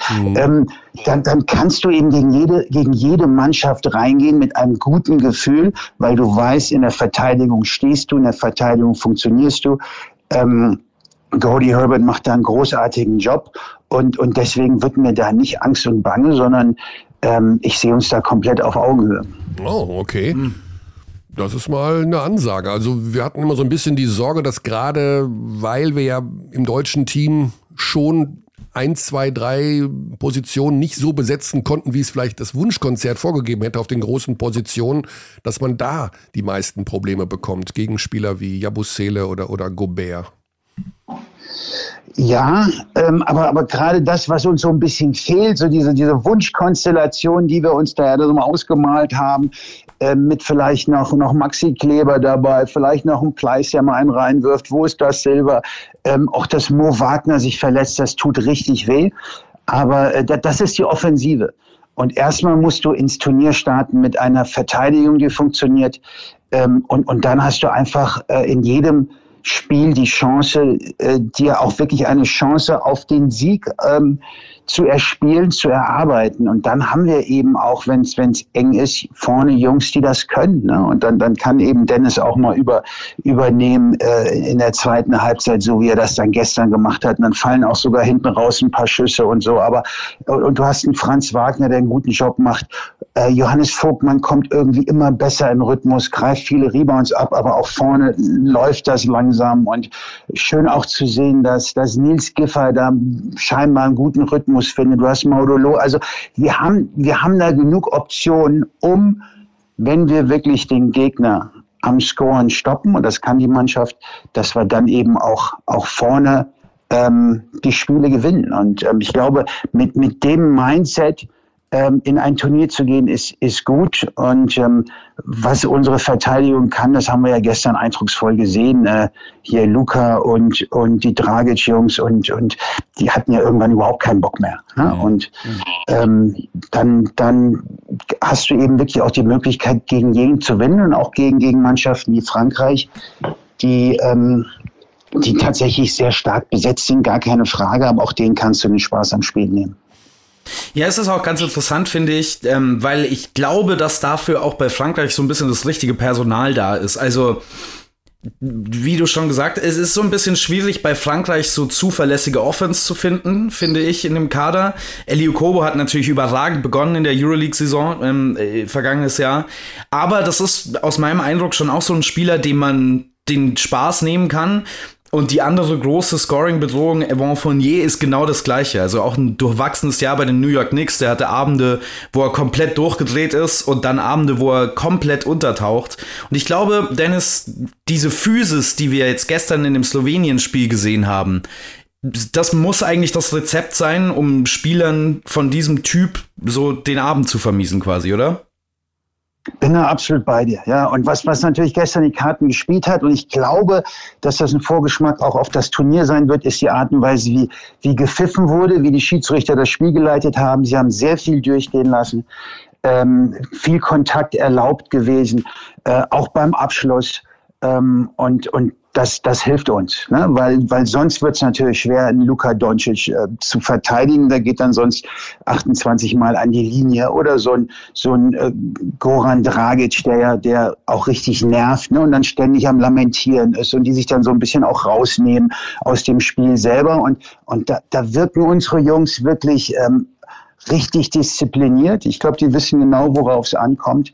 Und wie gesagt, haben dann eben genug Möglichkeiten, um auch vorne mal mal einen reinzuwerfen. Und, und so wie wir gestern das offensive Brett attackiert haben, äh, mit, mit 20 Offensivrebounds, äh, auch die, die Assist-Anzahl war gestern stark mit 24. Ich mag es, wenn der, wenn der Ball durch viele Hände geht, wenn eben nicht alles nur ähm, äh, Dennis und, und das Pick and Roll ist, sondern äh, wenn wirklich der Ball sich bewegt. Und ich, ich glaube, da sind da haben wir gerade eine richtig gute Mischung. Und nochmal, wenn du in dieses Turnier gehst mit einer guten Verteidigung, ähm, dann, dann kannst du eben auch gegen jeden gewinnen und, und musst nicht nur hoffen, dass du irgendwie als Vierter da durchrutscht und irgendwie da nach Berlin kommst, sondern das kannst du eben auch als Erster oder Zweiter der Gruppe. Ja, sehr optimistischer Ansatz, ich, sehr gut. Ich, äh, ich finde es toll, dass du das angesprochen hast, Dennis, weil das war ganz oben in meinen Notizen zu dem gestrigen Spiel und auch schon ähm, in, den, in den Spielen davor, zumindest in denen, in denen Dennis Schröder fit war.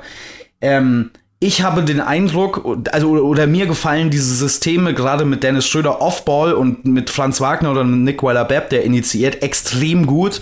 Ähm, auch wenn Dennis Schröder in der ersten Hälfte gestern so ein bisschen den Wurf nicht hatte.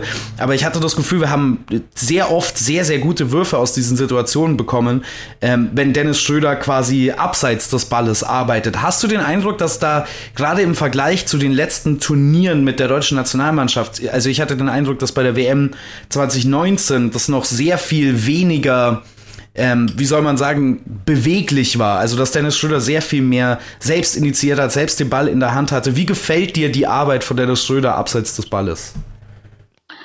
Da ist noch Luft nach oben. Ja, aber die, die, die Spielsysteme und, und ich, mag, ich mag die ganz gerne, weil so ein Block der Spielsysteme ist eben auch ein Play, das, das dass ich seit fünf, sechs, sieben Jahren gefühlt schon, schon laufe, auch in Gießen schon. Bin immer wieder froh, wenn das irgendwo anders auch noch gelaufen wird. Und äh, da ist eben der Einser gerne mal dann auch, nachdem er den Ball weggepasst hat, eben Offball und, und kann dann eben, wenn ein anderer Pick and Roll läuft, ähm, da Offball eben auch kreieren und und, und das, das machen sie sehr gut. Ich glaube, die Mischung der Spielsysteme ist sehr, sehr gut. Natürlich ist das Pick and Roll mit Dennis Schröder nach wie vor auch ähm, gerade auch hinten raus, dann wenn die Systeme kürzer werden. Ähm, im Spiel im letzten Viertel äh, wichtig und das ist auch gut und auch gestern hat er wieder zehn Assists, das ist prima. Aber ähm, wenn er Offball ist, dann ähm, da geht noch mehr, glaube ich. Da, da kann er noch besser werden, gar keine Frage. Aber ich glaube, zurzeit haben sie die richtige Mischung und im Vergleich zum letzten Turnier ist das äh, sieht das auch für mich deutlich besser aus, so wie das wie das gerade läuft. Was aber auch was noch dazu kommt, ist eben ich glaube, wir werden über das, das 5 gegen 5 Halbfeld und unsere Offense und unser Pick and Roll mit Dennis Schröder, das reicht nicht. Ich glaube, wir müssen gerade auch ähnlich wie gestern in der Transition ähm, den, den, den, die, den, die einfachen Punkte äh, erzielen, da auch gucken, die langen Pässe von Joe Vogtmann finde ich Weltklasse und glaube, gerade in der Transition könnte Dennis Schröder noch ein bisschen mehr mitmachen. Ja. Ja, du bist dann auch der Experte am 6.9. gegen die Slowenen. Also, wenn man so will, dann die Möglichkeit zur Revanche für das Team, die ja als amtierender Europameister und auch jetzt mit der Besetzung, also Dragic ja wieder zurück, ähm, Doncic dabei, auch als mögliche Favoriten gehandelt werden. Ähm, glaubst du, das war ein einmaliger Ausrutscher gestern von denen? Also traust du denen die Titelverteidigung zu? Wie stark schätzt du die Slowenen für das Turnier ein? Also das war ja gestern kein unwichtiges Spiel für, für Slowenien, ne? gerade auch mit Hinblick auf die kommenden Fenster, wo dann eben äh, Goran Dragic und Luka Doncic nicht mitmachen und ähm, dann natürlich die, die Weltmeisterschaft auch in Gefahr ist. Ne? Äh, und, und, und da fand ich gestern den Auftritt fand ich nicht besonders gut. Ne? Und vor allem auch was Körpersprache angeht, was Physis angeht. Ähm, und Mannschaften werden natürlich Luca und, und, und Goran Dragic versuchen, da den Spaß zu nehmen. Das hat Deutschland gestern wirklich super gemacht und die werden das auch nochmal können. Und ich, ähm, wenn man sie spielen lässt, sind sie interessant. Ne? Und dann, dann wird auch ein Prepelic da irgendwie ein paar reinschießen und ähm, da haben sie genug. Ne? Ähm, aber das war gestern schon alarmierend. Vielleicht war es der Schuss vor dem Bug zur, zur rechten Zeit, weil wenn sie so auftreten, auch gerade mit der Körpersprache, ähm, mit dieser mangelnden Physis, ähm, dann, dann werden sie, glaube ich, keine ganz große Rolle spielen können. Aber die haben natürlich die, Möglichkeit. Ne? Die haben natürlich nach wie vor ähm, viel Talent und, und mit Mike Toby, das ist natürlich auch eine interessante Verpflichtung, ähm, ein, ne, der da auch im Pick and Roll da gut verwertet, alles das, was Luca ihm da, ihm da gibt. Ähm, aber die müssen, was, was Mentalität angeht, was Physis angeht, müssen sie schon zulegen. Ne? Mhm. Ja, wir haben äh, am Anfang der Folge heute drüber gesprochen. Wir haben die Slowenen im Hotel gesehen am Samstagabend und Doncic und die haben nicht nur Mineralwasser, glaube ich, getrunken. Also vielleicht müssen sie da noch ein bisschen, stieg auch Dampf auf aus, aus der Ecke, wo sie waren. Äh, ja, ähm, ich, glaube, ich glaube, man darf diese Slowenen jetzt nicht allein an dieser Leistung von gestern nee. ähm, be bewerten. Also das kann auch ganz schnell, ähm, finde ich, ganz anders laufen. Man darf aber auch nicht aus den Augen verlieren, aus meiner Sicht, dass gerade Goran Dragic als so zweite Option im Pick and Roll halt nicht mehr der gleiche Spieler ist wie noch vor fünf Jahren. Also der ist jetzt 36, der hat sich in den letzten Jahren in der NBA auch sehr schwer getan, so ähm, noch seine alte Rolle zu erfüllen, noch mal eine Rolle zu finden. Wird jetzt dann zu den Chicago Bulls wechseln, mal schauen, wie viel der da überhaupt an Spielzeit bekommt.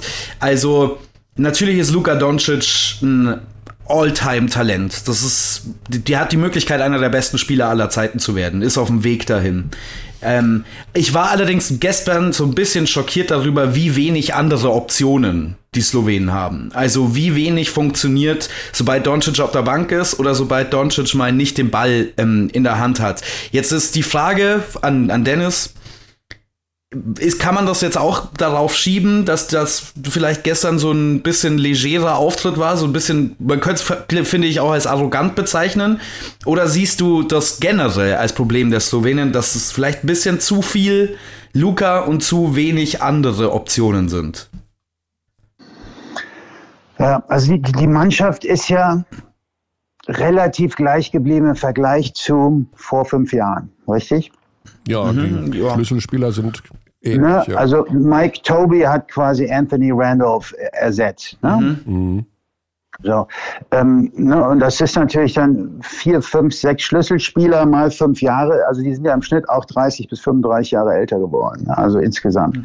ähm, und das darf man, glaube ich, nicht, nicht vergessen. Und, und so Jungs, die danach kommen, wie Alexei Nikolic oder ähm, ähm, hier Muric oder so, die, die können natürlich Basketball spielen, aber die werden ja auf dem Niveau nicht viele Spiele gewinnen. Ne? Das, sind, das sind wirklich reine Rollenspieler.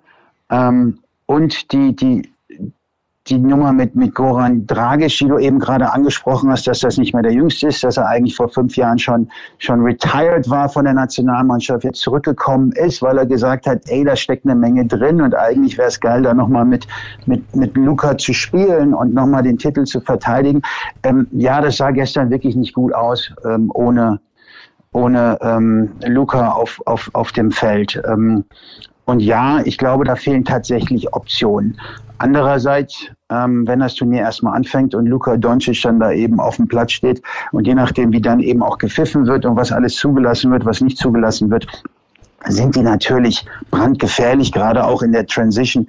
Ähm, gestern waren da auch einige Optionen, weil, weil gerade auch ein Goran Dragic, Soran Dragic da gerne mal schnell äh, weglaufen und cherrypicken wollen und da sind ein paar lange Pässe nicht angekommen. Die sind wenn man, wenn, wenn die richtig Bock haben und wenn die ins Laufen kommen, dann sind die natürlich gefährlich, weil sie eben dann auch mit Luca einen haben, der ja alles sieht und, und quasi jede Verteidigung auch auseinandernehmen kann. Und wenn dann von außen der Dreier fällt, dann sind die natürlich nach wie vor auch gefährlich. Mhm. Aber da, da muss sich eben einiges ändern, glaube ich, in dem, in dem Mindset, und, und äh, das wird passieren. Also ähm, ungefährlich sind die nicht. Und es ist nicht gesagt, dass wir da ähm, die wieder mit 20 weghauen. Aber ich glaube, wir soll, werden auf jeden Fall mit einem guten Gefühl in dieses Spiel gehen. Okay, dann zum Abschluss dein Tipp. Wie weit kommen die Deutschen und wer wird Europameister? Deutschland wird Europameister. Und yes. Serbien wow. hat eine Außenseiterchance. so geht man rein mhm. ins Turnier. So muss es sein. Ja, ich meine, du warst ja selber Nationalspieler und hast diese Turniere mitgespielt. Du, man muss schon den Approach ja. irgendwie haben. Ja, lass uns doch erstmal okay. anfangen. Also, ne? Also wenn, los, ja, wenn, wenn, Im Laufe des Turniers kann ja auch so viel passieren. Da, da, spielt man sich einen Rhythmus rein. Und ich glaube, Deutschland hat genug Spieler, die einfach auch dann einen Unterschied machen können und wichtige Würfe machen können. 2005 hatten wir den großen Blonden. Dirk hat alles über, über, mhm. überschattet und, und alle anderen haben so ein bisschen mitgeholfen und mal hat hier einer fünf Punkte gemacht und da einer mal einen reingeschubst und aber wir haben eben verteidigt und der Spirit war da und wir haben da auch dem Gegner das, das Leben schwer gemacht und so richtig Bock hatten die auch nicht auf uns und plötzlich stehst du im Finale und ähm, all das und noch viel mehr Talent steckt jetzt eben auch in dieser Mannschaft. Und deswegen traue ich den im Verlaufe des Turniers sehr, sehr viel zu. Und, und äh, ich, sie, für mich gehen sie in jedem Spiel zu Hause in Köln ähm, als, als als Favorit ins Spiel und wow. haben die Chance, das Ding zu gewinnen. Dennis, also, also heißer kann man ja nicht sein auf dieses Tor. Okay, wenn Serbien eine, eine Außenseiter-Chance hat gegen Deutschland, wer ist, wer ist der Jokic-Stopper, würdest du sagen? Wer kann sich offiziell als Jokic-Stopper betiteln? Ja, ich, ich glaube, den kannst du nicht stoppen. Ne? Ähm, da, da musst du natürlich irgendwie ein bisschen hoffen. Also was der Typ spielt und ähm, da auch schon beim, beim Supercup gezeigt hat, aber jetzt auch in den Spielen gegen Griechenland, wenn ihr das verfolgt habt. Also der, der kann ja richtig spielen, ne? Das ist ja echt verrückt. Ne? Ich ja. dachte damals so die Großen, so meine, okay, der war ein bisschen älter als ich, aber hier der, der alte Sabonis, der konnte schon gut passen. Oder ähm, Vlade Divac und so, da hat es so ein paar Jungs mit gutem Auge, ne? aber die, die gibt's ja mittlerweile öfter als vielleicht damals aber, aber was der Junge spielt, ist schon, ist schon echt ja. verrückt. Ne? Also das, das macht wirklich Spaß. Alles klar. Dennis, wenn du schon so früh in Köln bist, schau dich doch mal um, wo es da eine Sportsbar gibt, wo man am Freitag, dann ist ja Pause in Köln, wo wir den, das mhm. andere Programm von Magenta Sport gucken können. Unter anderem auch die Konferenz aus der Gruppe C und D. Also ja. ich habe mal gegoogelt, Sport, Sportsbar Köln, das ist eher so mau. Und ich weiß auch nicht, ob die dann Magenta mau. zeigen. Also auch für alle draußen, die da in Köln sich ein bisschen auskennen, alle Infos, wo wir am 2. September uns in die Sportsbar setzen können, um ab 14 Uhr Gruppe D und Gruppe C zu schauen und die Konferenz bei Magenta. Bitte zu uns diese Infos. Ja, also unbedingt. Ja? Ich, ich denke mal, oh nein, ich guck mal, aber, aber da werden wir ja wohl was finden. Ja, also mal, teste doch mal ein paar Bars einfach durch bis Donnerstag. ich freue mich auf euch. Ja. Bis dahin. Gute Zugfahrt. Das Hoffentlich äh, passt alles. Dennis, wir sehen uns Donnerstag. Oder vielleicht schon. Bis dann. Wir sehen uns ich, früher. Ich danke euch. Ciao. Jo, cheers. Ciao. So, wir müssen ganz schnell zum nächsten Experten, äh, Basti, weil ausgerechnet unser Birdie, der hat gerade richtig Mhm. Stress.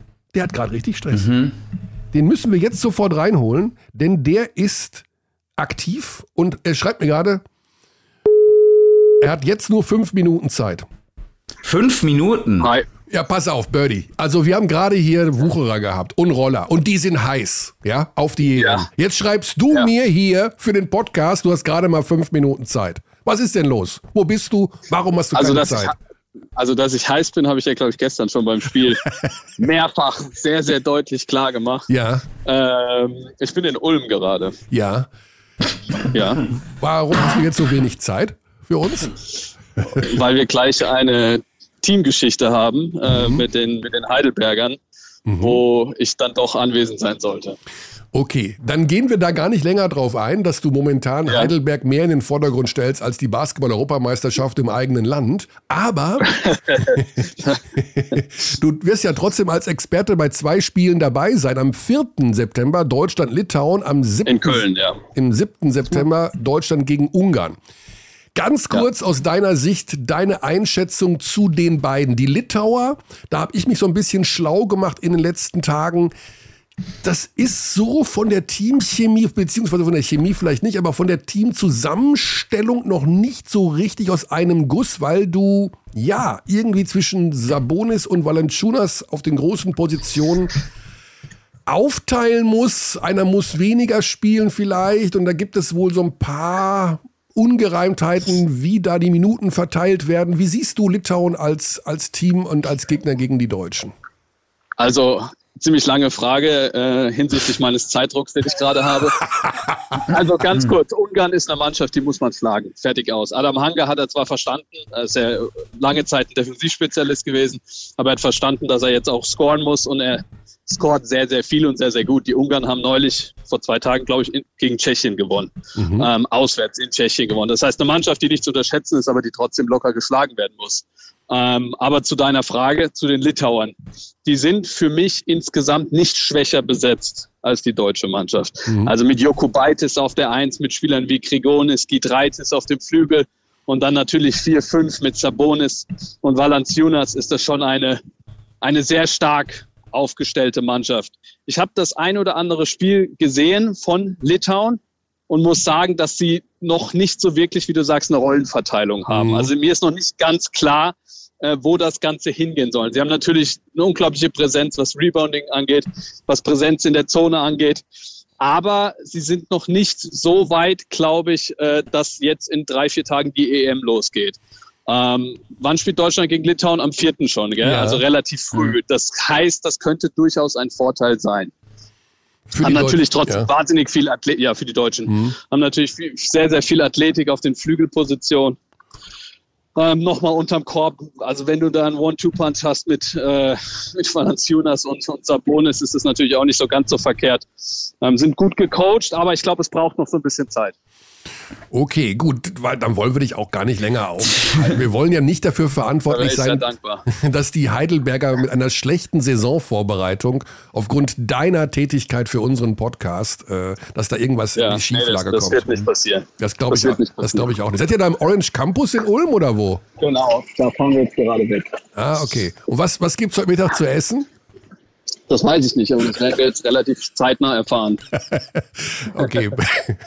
Birdie, äh, gute Zeit in Ulm mit Heidelberg auf dem Weg nach Köln, wo du dann sehr bald eintriffst und wir uns auf dich So freuen. sieht's aus. Ich freue Ja. mich auch. Bis dann. Cheers. Ciao, ciao. Ciao. Bum, bum, bum. Ja, genau. Das ist ja, das ist unser Birdie. Ja, Alex Vogel ist ja, wenn man so will, der äh, Sportdirektor der Academics Heidelberg in der BBL. So ist Ja, hat leider, le le leider keine Zeit, uns Litauen vorzustellen. Was ich ein bisschen schade finde, weil ich finde den Litauer Kader super spannend. Er ist super ich spannend, den, ja. Ich, ich, ich finde, in der Spitze ist das der bestbesetzte Kader der Gruppe. Mhm. Äh, also die, die Top-Spieler, also die, die Dichte an Top-Spielern ist, glaube ich, ja, obwohl, also das ist es eng zwischen ähm, Litauen und Frankreich, äh, wie schon gerade eben angesprochen, Jonas Valanciunas und ähm, äh, Sabonis zusammen. Ist halt so ein bisschen der Nachteil für die, hast du auch gerade schon gesagt, dass die die gleiche Position spielen. Allerdings hat ja Jonas Valanciunas gerade in der letzten Saison bei den New Orleans Pelicans auch schon so ein bisschen Erfahrung damit sammeln können, neben einem anderen Center zu spielen. Deswegen wundert es mich, ich habe mir auch so ein bisschen was angeschaut, dass die das auf dem Nationalmannschaftslevel noch so wirklich gar nicht hinbekommen oder so mhm. fast gar nicht.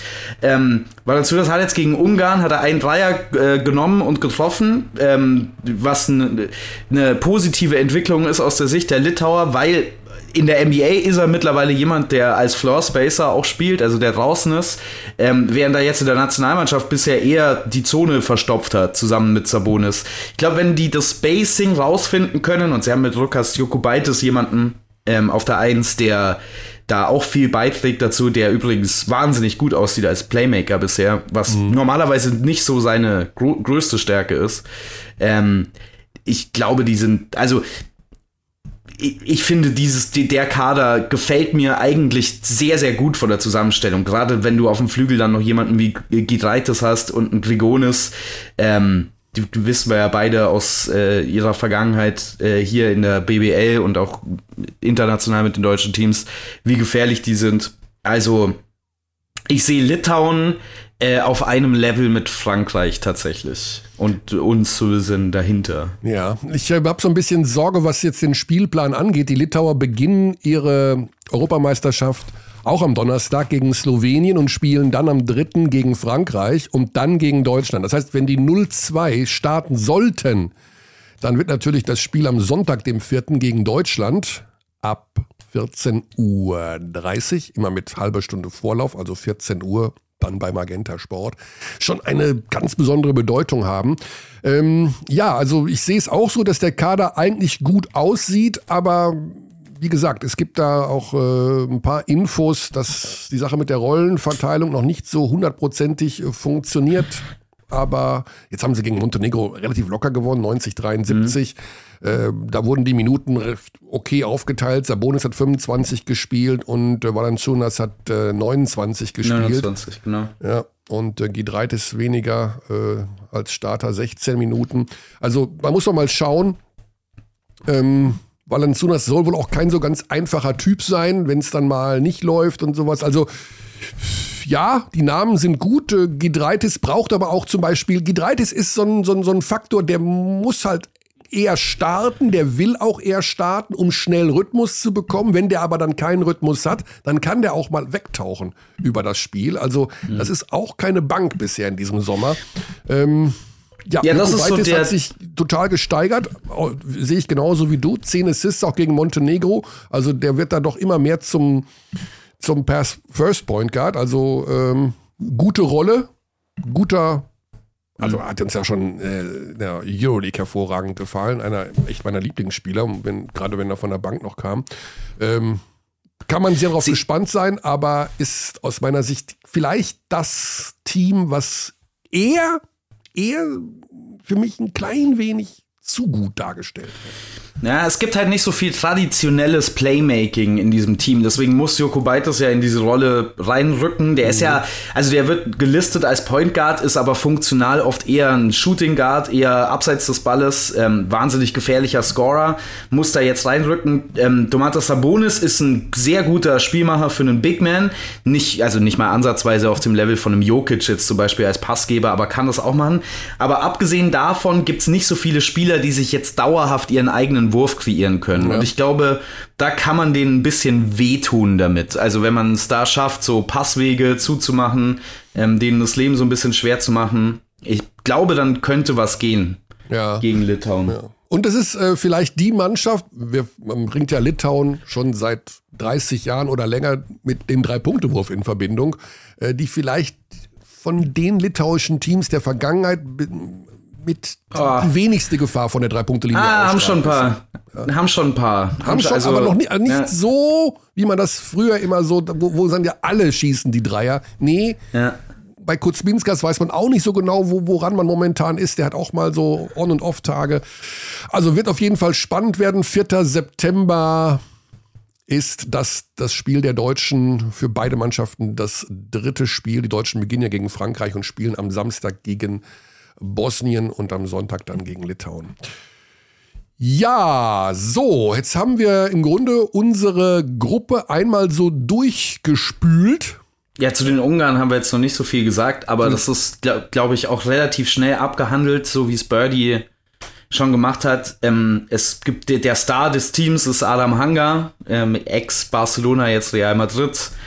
Ähm, abgesehen davon sehr viele Spieler, die jetzt nicht auf diesem Top-Level der restlichen Gruppe sind. Also wenige Spieler, die internationalen Basketball spielen, wirklich. Ähm, mhm. Also ja, das ist die Mannschaft. In, sie haben in Tschechien gewonnen. Genau. Und ähm, etwas ungewohnt für Hanga, das hat er auch im Interview gesagt, ist, dass er diese offensive Rolle jetzt auch einnimmt. Man ja. kennt ihn ja im Wesentlichen als Defensivspezialisten, aber der ist jetzt da auch regelmäßig Topscorer und äh, so ein bisschen das Aushängeschild logischerweise. Hm. Im Ernst, auch wenn die jetzt, ja, ich habe die gegen Litauen gesehen, ähm, also das war auch nicht schlecht im Übrigen. Das ist keine Mannschaft, die man komplett ignorieren sollte. Also, dass man die auf, auf jeden Fall mit, mit 15 schlägt. Also, das ist schon auch nicht so easy, aber wenn du die nicht schlägst, dann. dann ja, also das, das, ist der, das ist der absolute Pflichtsieg. Ja. Also, wenn man gegen Ungarn nicht gewinnt, steckt man in großen Schwierigkeiten. Außer man hat vorher ähm, so ein bisschen überraschend schon die komplette Gruppe ja. weggeräumt quasi. Der Haken an der Geschichte kann sein, es ist das letzte Vorrundenspiel der Deutschen am 7. September um 20.30 Uhr, ähm, dass es von extremer Bedeutung ist.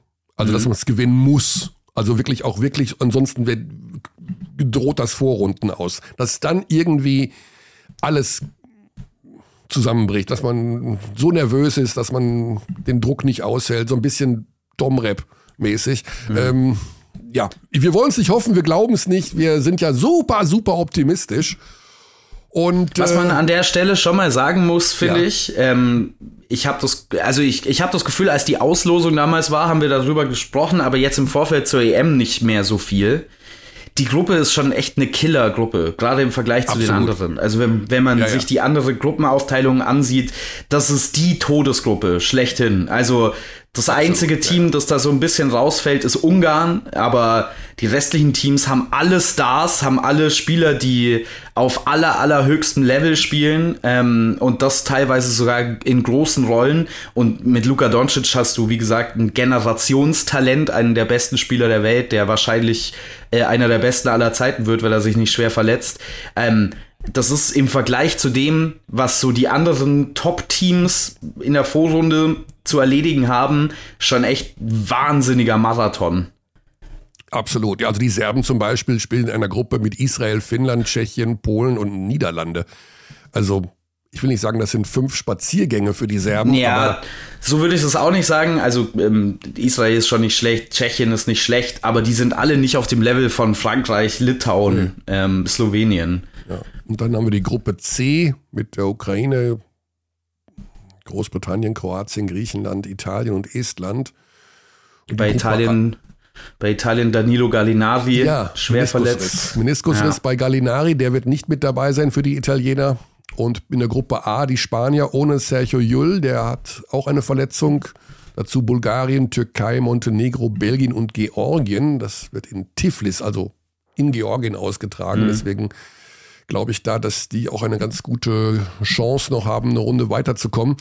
Äh, aber klar, die Gruppe B in Köln ist damit Abstand die, die galligste. So, jetzt gehen wir zu unserem letzten Experten, zu unserem Neuzugang im Expertenteam von Magenta Sport. Und das ist einer, der ja ein neues Leben begonnen hat. Denn er ist nicht mehr aktiv bei, bei Ratio Farm Ulm. Und er ist auch, glaube ich, gar nicht mehr in Ulm. Müssen wir erstmal jetzt. Grüß dich. Ja, Per, Basti ist auch noch an meiner Seite. Also das ist, du bist moin, jetzt moin. Unser, unser vierter Experte und bei jedem hat es nur einmal geklingelt. Also ihr seid in, im, im EM-Modus schon, oder? Also heißer. Wir sind in, wir sind in Form, wir sind in Form. Aber jetzt als Vierter jetzt bin ich gezwungen, mal irgendwie was zu erzählen, was die anderen drei noch nicht erzählt haben, oder was?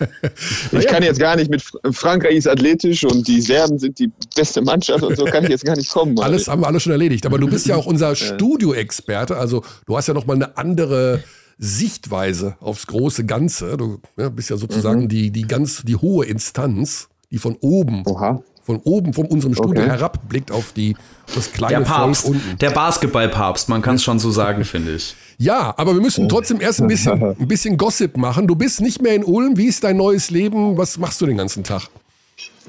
Boah, ähm, ich erledige Dinge den ganzen Tag. Äh, der Umzug äh, hängt noch so ein bisschen, hat noch so einen kleinen Nachhang, Überhang. Ähm, Hat ja, er- was weiß ich dann, Bürokratie und äh, Kindereingewöhnungsphase habe ich gemacht. Mhm. Kita, beim Kindergarten, also ja, viele Sachen, die man so aufgeschoben hat. Ich bin jetzt auch aktiver Teil in auf Familienfesten. Also letzten zwei Wochen war ich jeweils in Münster.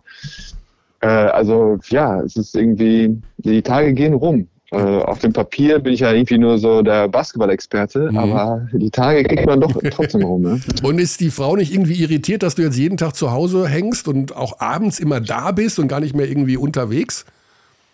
Äh, Nee, die Frau ist, äh, kriegt das alles nicht mit, weil es jetzt die Businessfrau und die ist die ganze Zeit auf Jück Ah, okay. und äh, auch bei Kinomessen und war jetzt irgendwie in Köln und in Barcelona und Ah. äh, in Kassel auf einer Premiere und so. Also die Frau Okay. ist unterwegs.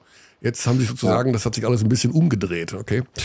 Ja, Per, wir starten am Donnerstag mit dir als Experten. Wir haben schon gesagt, in dieser Studio-Expertenposition an der Seite von Jan und Annette ähm, in die Europameisterschaft. Du wirst sicherlich auch so ein klein wenig überrascht gewesen sein über den Auftritt der Deutschen und vielleicht auch über den Auftritt der Slowenen. Gestern, wie hast du da die Partie gesehen? Ähm, beides, ja. Ich, ich bin natürlich äh, angehalten, auch als äh, Basketball, äh, als Studiomann dann da vielleicht das Positive mehr herauszuheben, aber äh, ich würde fast mit den, Slo mit den Slowenen anfangen. Mhm. Äh, ja, das war schon, äh, war schon ja, hässlich auch einfach teilweise. Ich meine, das ging dann schon Mitte zweites Viertel, wo es dann, wo sie alle so äh, perplex waren, was der Schiedsrichter dann da gepfiffen hat. Und äh, dass auch dann jemand wie, wie ein Dragic sich dann davon an, äh, irgendwie, so dass man, Luca erlebt man ja schon mal irgendwie so. Aber ja, das war dann schon sehr, also in der Verteidigung so viele Freiwürfe, die offensiv, das habt ihr sicherlich schon alles durchgekaut, das war Mhm. schon ähm, war erstaunlich, aber äh, das muss die deutsche Mannschaft ja so jetzt erstmal gar nicht interessieren. ne? Ich glaube, das ist ein riesiges Zeichen war. Ich glaube, war schön für Dennis nochmal in der zweiten Halbzeit gut zu spielen, all diese Sachen, aber ähm, ja, schön. Frank auch das Frankreich, ich meine, das war so ein bisschen ähnlich, ja. Äh, Frankreich verliert, stolpert gegen, äh, gegen Bosnien. Äh, Deutschland schlägt, äh, Deutschland schlägt jetzt Slowenien mit deutlich mit 20. Also ja, schauen wir mal, ob die Gruppe, die man irgendwie vorher, wo man quasi so klar durchgegangen ist, äh, die ersten drei, dann Deutschland vielleicht ein paar Prozentpunkte hinter den, den drei großen drei Mannschaften und dann irgendwie hat man, glaube ich, unfairerweise auch Ungarn und Bosnien irgendwie so in eine Tüte geschmissen. Ja. Ähm, ja, das stellt sich dann vielleicht dann doch alles irgendwie so ein bisschen kniffliger. Die Großen sind wahrscheinlich schlagbarer und äh, Bosnien auf jeden Fall gefährlicher, als man Ja. das vorher gedacht hat. Du hast ja auch unzählige äh, Turniere dieser Art mitgespielt. Wie hat sich das aus deiner Erfahrung äh, dargestellt, wenn man in der... Warum lachst du jetzt? Unzählige, unzählige, unzählige waren es jetzt nicht. Ich glaube, es waren zwei. Die kann man, das kann man auch recht gut zählen. Ja. Aber ja, erzähl mal weiter. Zwei waren's? Ich glaube ja, ich glaube 2010 und die WM in der Türkei in der Vorrunde raus und 2013 in, äh, in Slowenien die EM in der Vorrunde raus. Okay. Ich hatte Aber jetzt, jetzt, Ja. jetzt kann ich mal, jetzt stell die Frage und dann erzähle ich das mein, aus meinem reichen Schatz. Also, warum bist du jetzt unser EM-Experte? Moment, wie, wie viele Turniere hast du gespielt, Kearney? Nur um die Gegenfrage dazu zu stellen. Nein, also ähm, man geht ja immer in ein Turnier rein mit einer gewissen Erwartungshaltung. Jetzt wir als Beobachter oder Fans ja sowieso. Also man sagt ja jetzt zum Beispiel vor dieser EM, sagt man, die Serben werden wahrscheinlich gewinnen oder können gewinnen und die Deutschen können bis ins Acht- oder Viertelfinale kommen. Inwieweit ist sowas überhaupt realistisch und vernünftig, sowas zu sagen, beziehungsweise wie sehr verändert sich auch im Laufe eines Turniers aus Spielersicht so das, was man vielleicht vorher dachte, was passieren könnte? Spielt das im Laufe eines Turniers überhaupt noch irgendeine Rolle? Oder ist man da so im Nee, Tunnel, ich, dass glaube, man sagt, ich glaube nicht. nee, genau.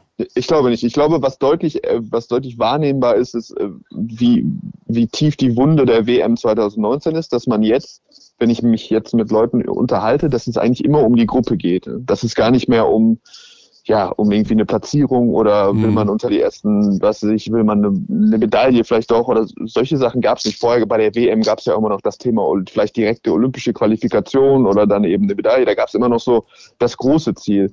Und jetzt spricht also so, wenn ich, ja, wenn ich mich selber unterhalte oder wenn ich mir selber Gedanken mache, eigentlich geht es die ganze Zeit nur um die Gruppe und nach Berlin zu kommen und was dann in Berlin vielleicht passiert oder nicht passiert oder wer dann über Kreuz kommt und solche Sachen spielen eine viel kleinere Rolle, als das, äh, als das in den Turnieren davor war. Ich Mhm. glaube einfach, weil genau dieser Super-GAU der Dom-Rap dann irgendwie wirklich äh, ja, nachhaltig äh, seine äh, Spuren hinterlassen hat. Aber das macht keinen, ich glaube nicht, dass das, äh, ja, ich, was vorher äh, gequatscht wird. Und dann auch selbst wenn, nach einem Spiel, wie gesagt, ich, wenn ich jetzt mal schon aus meiner Erfahrung sprechen soll, dann haben wir ja 2013 auch Frankreich im Auft Auftaktspiel gehabt. Äh, die haben wir geschlagen und wir sind da nicht aus der Gruppe rausgekommen und Frankreich ist Europameister geworden. Also Mhm. ja, also ich glaube, was vorher erzählt wurde, ist, könnte dann wirklich nicht unwichtiger sein, sobald äh, das, sobald das erste Spiel losgeht. Ne? Wir haben uns ja die letzten Monate doch sehr stark damit beschäftigt, wie der Kader überhaupt aussehen wird. Das heißt, wer wird von den NBA-Spielern mit dabei sein und wer nicht. Das ist ja leider auch so ein Mediending, ne? weil wir einfach zu viel Zeit haben und uns darüber einfach ständig unterhalten wollen auch und äh, das irgendwie spannend finden. Wie weit hat aus deiner Sicht das die Mannschaft auch im Vorfeld jetzt beschäftigt, dass es heißt, ah, der Kleber kommt doch nicht, der Pleis weiß man nicht, nee, kommt nicht, äh, Mo hat sich wieder verletzt. Beschäftigt das das Team? Also sitzen die dann zusammen und sagen, ja, scheiße gelaufen oder, mm, oder sind wir alle sauer auf den oder sowas? Oder wird das komplett ausgeblendet? Ich glaube, dass das weniger Thema ist, als man sich das von außen vorstellt. Ich glaube, dass man im, äh, im Vorlauf natürlich verfolgen wird. Also äh, kommt Maxi oder so die, also ich hätte jetzt Maxi und Dennis äh, tatsächlich so als die vielleicht dann Franz dazu. Jetzt natürlich klar Franz dazu. Vorher war es noch, äh, hätte ich glaube ich Maxi und Dennis so als die beiden großen, die wichtigsten Spieler äh, ausgekoren. Da haben die natürlich ein Auge drauf. Jeder im Kader, ob die kommen oder ob die nicht kommen und hoffen, alle hoffen, dass sie kommen. Und aber sobald du dann da ankommst, ich weiß nicht, wo der, wo das, wo die Auftaktlehrgänge stattgefunden haben, dann ist das, also dann interessiert das nicht mehr. Ne? Dann bist du da in deinem kleinen, dann hast du, dann bist du ganz woanders. Dann bist du nicht mehr in dem großen Kader Zusammenstellung, sondern bist du in deinem, ähm, was ist meine Rolle, wie viele Minuten kriege ich, was ist mit dem Play, äh, wie ist, wie läuft es mit dem Trainer? Also hast du so viel deine, also kleine ja, deine Realität, ja, die du dann deine Arbeits, dein Arbeitsumfeld und was bist du erstmal mit dir selber beschäftigt oder mit den Spielern beschäftigt, die dann da sind. Aber dann sitzt du nicht mehr da und sagst, ah, das wäre aber schön gewesen oder was ist denn mit Tibo, kommt er vielleicht doch? Also solche Sachen äh, sind da nicht mehr, sind da nicht mehr präsent. Der Kader wird sich ja diese Woche noch verändern. Also wir gehen jetzt einfach mal super optimistisch davon aus, nach dem, was wir gestern in München auch gehört haben von Daniel Theiss selber und aus dem Umfeld äh, von seiner ärztlichen Betreuung, äh, dass er spielen wird. Dass er also morgen das grüne Licht bekommt. Dann muss man ja, Ja. noch äh, entsprechend auch Spieler weiter nach Hause schicken. Also es sieht ganz danach aus, als sollten Leon Kratzer und äh, David Krämer nicht mit dabei sein. Aber dann muss immer noch einer gehen. Und es geht so in die Richtung zwischen Schilling, Thiemann und Senkfelder, dass da noch einer raus muss. Wer sollte aus deiner Sicht da noch gehen? Hart, ne? So ein Expertenleben. Ähm, jein, ich glaube, da musst du immer gucken, also für, für, natürlich sind die Kriterien, was ist das für ein zwölfter Mann? Also äh, kann der auch, selbst wenn er nicht spielt, also der zwölfte Mann wird ja immer so ein bisschen äh, verschieden behandelt. Im Idealfall ist es jemand, entweder ein sehr junger Spieler, der einfach froh ist, da, vor dabei zu sein und äh, dann irgendwie Erfahrung und trotzdem das Handtuch wedelt ohne Ende. Ähm, Justus Hollatz Oder in dem Fall spe- wahrscheinlich. Der, der wird dabei Genau, sein, ja. vermute ich mal. Genau. Oder jemanden, der ein absoluter Spezialist, wo du sagst, okay, vielleicht ist es nur ein Spiel aus fünf Gruppenspielen, wo er vielleicht, wo ich vielleicht was brauche, äh, was, was die anderen nicht so haben. Und da kann ich ihn, auch wenn ich ihn im Normalfall nicht brauche, den zwölften, da kann ich ihn dann vielleicht mal nutzen. Und unter den Kriterien würde ich, glaube ich, wird das normalerweise gehandhabt. Und dann wäre für mich äh, mit, mit Teamern, wer, also wer hätte auf jeden Fall die Nase vor, vor den anderen beiden Mhm. ähm, weil er, ich glaube auch für die, für so, für die Teamchemie, wer, wer er ist in der Mannschaft, ähm, der Gesetzte ist, der, äh, der etablierte und auch der, also er ist sehr, äh, JT ist sehr beliebt unter seinen Mannschaftskameraden, so wie ich das, äh, wie ich das wahrnehme. Der wäre für mich klar und auch, weil er, weil er jetzt spielerisch auch dahin gehört, meiner Meinung nach. Ich Mhm. glaube, dass der nicht nur in dieser Rolle als Zwölfter, sondern dass eben, selbst wenn Daniel mitfährt, musst du davon ausgehen, dass es vielleicht nicht nur mit, weil er nicht nur mitfährt, weil er an Tag 1 100 Prozent ist, sondern vielleicht perspektivisch 100. Vielleicht ist er bei Spiel 3 äh, dann so richtig fit. Äh, Das heißt, du brauchst ja in den ersten zwei Spielen auf jeden Fall jemanden. Und da ist für mich äh, ist JT äh, der klarste, also am klarsten, dass der mitkommt. Und dann hast du die anderen beiden. Da hast du eben mit, äh, mit Christian Senkfelder hast du jemanden, der der eben diesen, diesen Drei-Punkte-Wurf auf der großen Position hat. Der ist vielleicht defensiv äh, nicht auf dem Niveau äh, von, den anderen, von den anderen Spielern, aber er hat da ist auf jeden Fall ein Stück weit Spezialist, dass du sagst, okay, ja, wie wir das schon durchgekaut haben. Ja, wenn eben Gobert in der Zone parkt oder du hast eben wirklich, willst Räume schaffen für zwei Spieler, die du hast, deine Starspieler und beide, die in die Zone wollen, beide mit der rechten Hand, äh, mit Dennis, mit, mit Franz, okay, dann ist es quasi, musst du auf der 5 und auf der 4 Leute haben, die den Dreier äh, ja, maximal prozentig treffen. Und da hat Senkfelder auf jeden Fall seine Qualität. Gavins Spezialität wäre im Bereich ja, offensive, offensiver Rebound und im Guard vorzuhalten. Ich glaube, dass er vielleicht im 1 gegen 1 gegen kleinere Spieler im Switch der, der so der beste Big ist. Aber ich glaube, der Unterschied da zwischen den speziellen Stärken von Gavin die Diskrepanz zwischen ihm und was er da mitbringen kann und dem, was Senkfelder mit dem, mit dem Dreier hat, ähm, würde ich wahrscheinlich sagen, dass Senkfelder da vielleicht die Nase vor, aus Coaches Sicht Senkfelder die, die Nase vor hat. Auch länger jetzt das ganze Programm mitgemacht. Ja. Ich glaube auch, wenn du jemanden cutten willst, ist es vermeintlich immer einfacher, den zu cutten, der dann irgendwie quasi am Ende nur noch mal nachnominiert hat. Das ist dann immer einfacher, als dem dann äh, den nach Hause zu schicken, der schon die ganze Zeit da war und dann kam jemand viel später und der bleibt dann. Also ich glaube, dass auf dem Papier Gavin äh, da dann der logischste Kandidat wäre, auch wenn ich glaube, dass er tatsächlich durch seine Physis, durch seine Athletik und durch seine, ja, auch die, die Fähigkeit der Defensive äh, mit einer der besten äh, Center da zu sein, auch wirklich Qualitäten hat. Ich glaube aber, dass er so, wenn, wenn man so die normalen Prozesse wie so anguckt, dann eher derjenige der es nicht schafft. Ja. Okay, wir werden das abwarten. Ähm, wie gesagt, Dienstag ist, äh, heute ist, nee, Dienstag ist nochmal Training mit Kontakt, hat Daniel erzählt. Und äh, danach schaut man, wie, ja, das die Reaktion ist, wie es immer so schön heißt, des Knies und äh, wie dann die Entscheidung äh, fa- fallen wird. Aber wir sind sehr optimistisch, dass es, also es ist deutlich optimistischer als noch vor einer Woche, äh, dass es mit Thais klappen könnte. Ja, das große Ganze, Per, das große Ganze schauen wir uns mal an, gehen die verschiedenen Gruppen durch, ohne jetzt hier äh, jedes Spiel äh, voraussagen zu wollen. Deine vier Kandidaten für Halbfinale, Finale. Wen siehst du vorne? Hast du schon mal so über Kreuz auch geguckt? Also erster, dann, dann gegen den vierten und dann Viertelfinale, die Sieger aus den Spielen? Weil da gibt es so ein paar Konstellationen, die sind zum Beispiel für die Griechen ziemlich ungünstig. Also man hat ja die Griechen relativ weit oben auf der Liste wegen Janis, aber die haben so eine Bananenkonstellation. Das kann schon sein, dass die irgendwie im Viertelfinale dann gegen Serbien spielen oder irgendwie sowas. Das ist auch nicht so prall. Aber hast du dir schon mal so ausgerechnet, wie es ausgehen könnte? Ja, ich habe ein bisschen, im, äh, in- aber tatsächlich auch mit Deutschen. Also ich hätte eher so jetzt den deutschen Pfad mir angeguckt, Ja. was in den anderen Überkreuzgruppen, äh, das mache ich dann mal, wenn ich vor Ort bin oder die ersten Ergebnisse eintrudeln können, weil das ist dann ja bei so Sechsergruppen, äh, wenn man dann schon vor Turnierstart dann rechnet, was wie passieren kann, da rechnet man sich dann oft den oder da kalkuliert man sich irgendwie den Wolf. Ja. Aber äh, aber ja, deutsche Gruppe ist äh, Spanien-Gruppe, oder nicht? Die deutsche. Gruppe äh, wird dann ähm, mit der Gruppe A sozusagen zusammengeführt. Also äh, da ist Spanien, Bulgarien, Türkei, Montenegro, Belgien und Georgien dabei. Das heißt, wir haben ja immer so ein bisschen so leicht philosophiert, okay, die Deutschen werden unter Umständen Vierter, die Türkei werden Erster, Buff, Achtelfinale, Berlin, Deutschland, Türkei.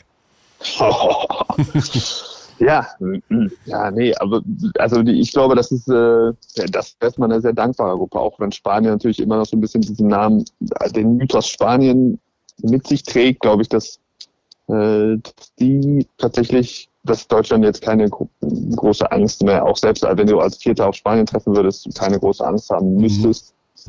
Ich sehe die Türken übrigens stärker Äh, als die Spanier. Ich habe gestern Türkei gegen Serbien Ja, geschaut. das kann ich gut nachvollziehen. Also, äh, Ja. buh, also das ist schon, ich weiß nicht, die Spanier. da bin ich, da wäre ich auch eher bei dir. Ja, das ist, klingt immer super, Spanien, Spanien, aber amtierender Weltmeister, bla bla blub, das ist, glaube ich, nicht mehr, das ist nicht der Kader, nicht, noch nicht die Mannschaft, die äh, vielleicht die Qualität hat der vergangenen Jahre. Sind so ein bisschen im Neuaufbau. Da würde ich dir zustimmen, ja. Ja. Da würde ich dir zustimmen. Nee, ja, ich glaube, dass es tatsächlich, also Serbien, Griechenland war ein spektakuläres Spiel, auch mit Janis mit 40, ähm, Ja.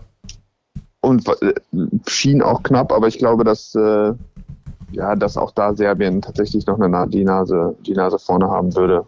Äh, aber, ja, also im Großen und Ganzen, Großes Ganze, weiß ich, habt ihr, habt ihr euch schon, äh, du und Basti, habt ihr euch schon äh, vorausgeguckt, oder? Also das Problem ist, Basti, ich mache das diesmal nicht. Ich habe es bei der WM gemacht und dann haben wir im Grunde bis zum Domrep-Spiel nur darüber gesprochen, auf wen wir denn jetzt endlich in der Zwischenrunde treffen. Ob es die Kanadier sind, die Australier. Guck mal, da seid ihr auch, da Ja. seid ihr auch gebrannt, Mann. Ja, natürlich. Wir haben Stunden. Stunden damit verbracht auf dem Hotelzimmer.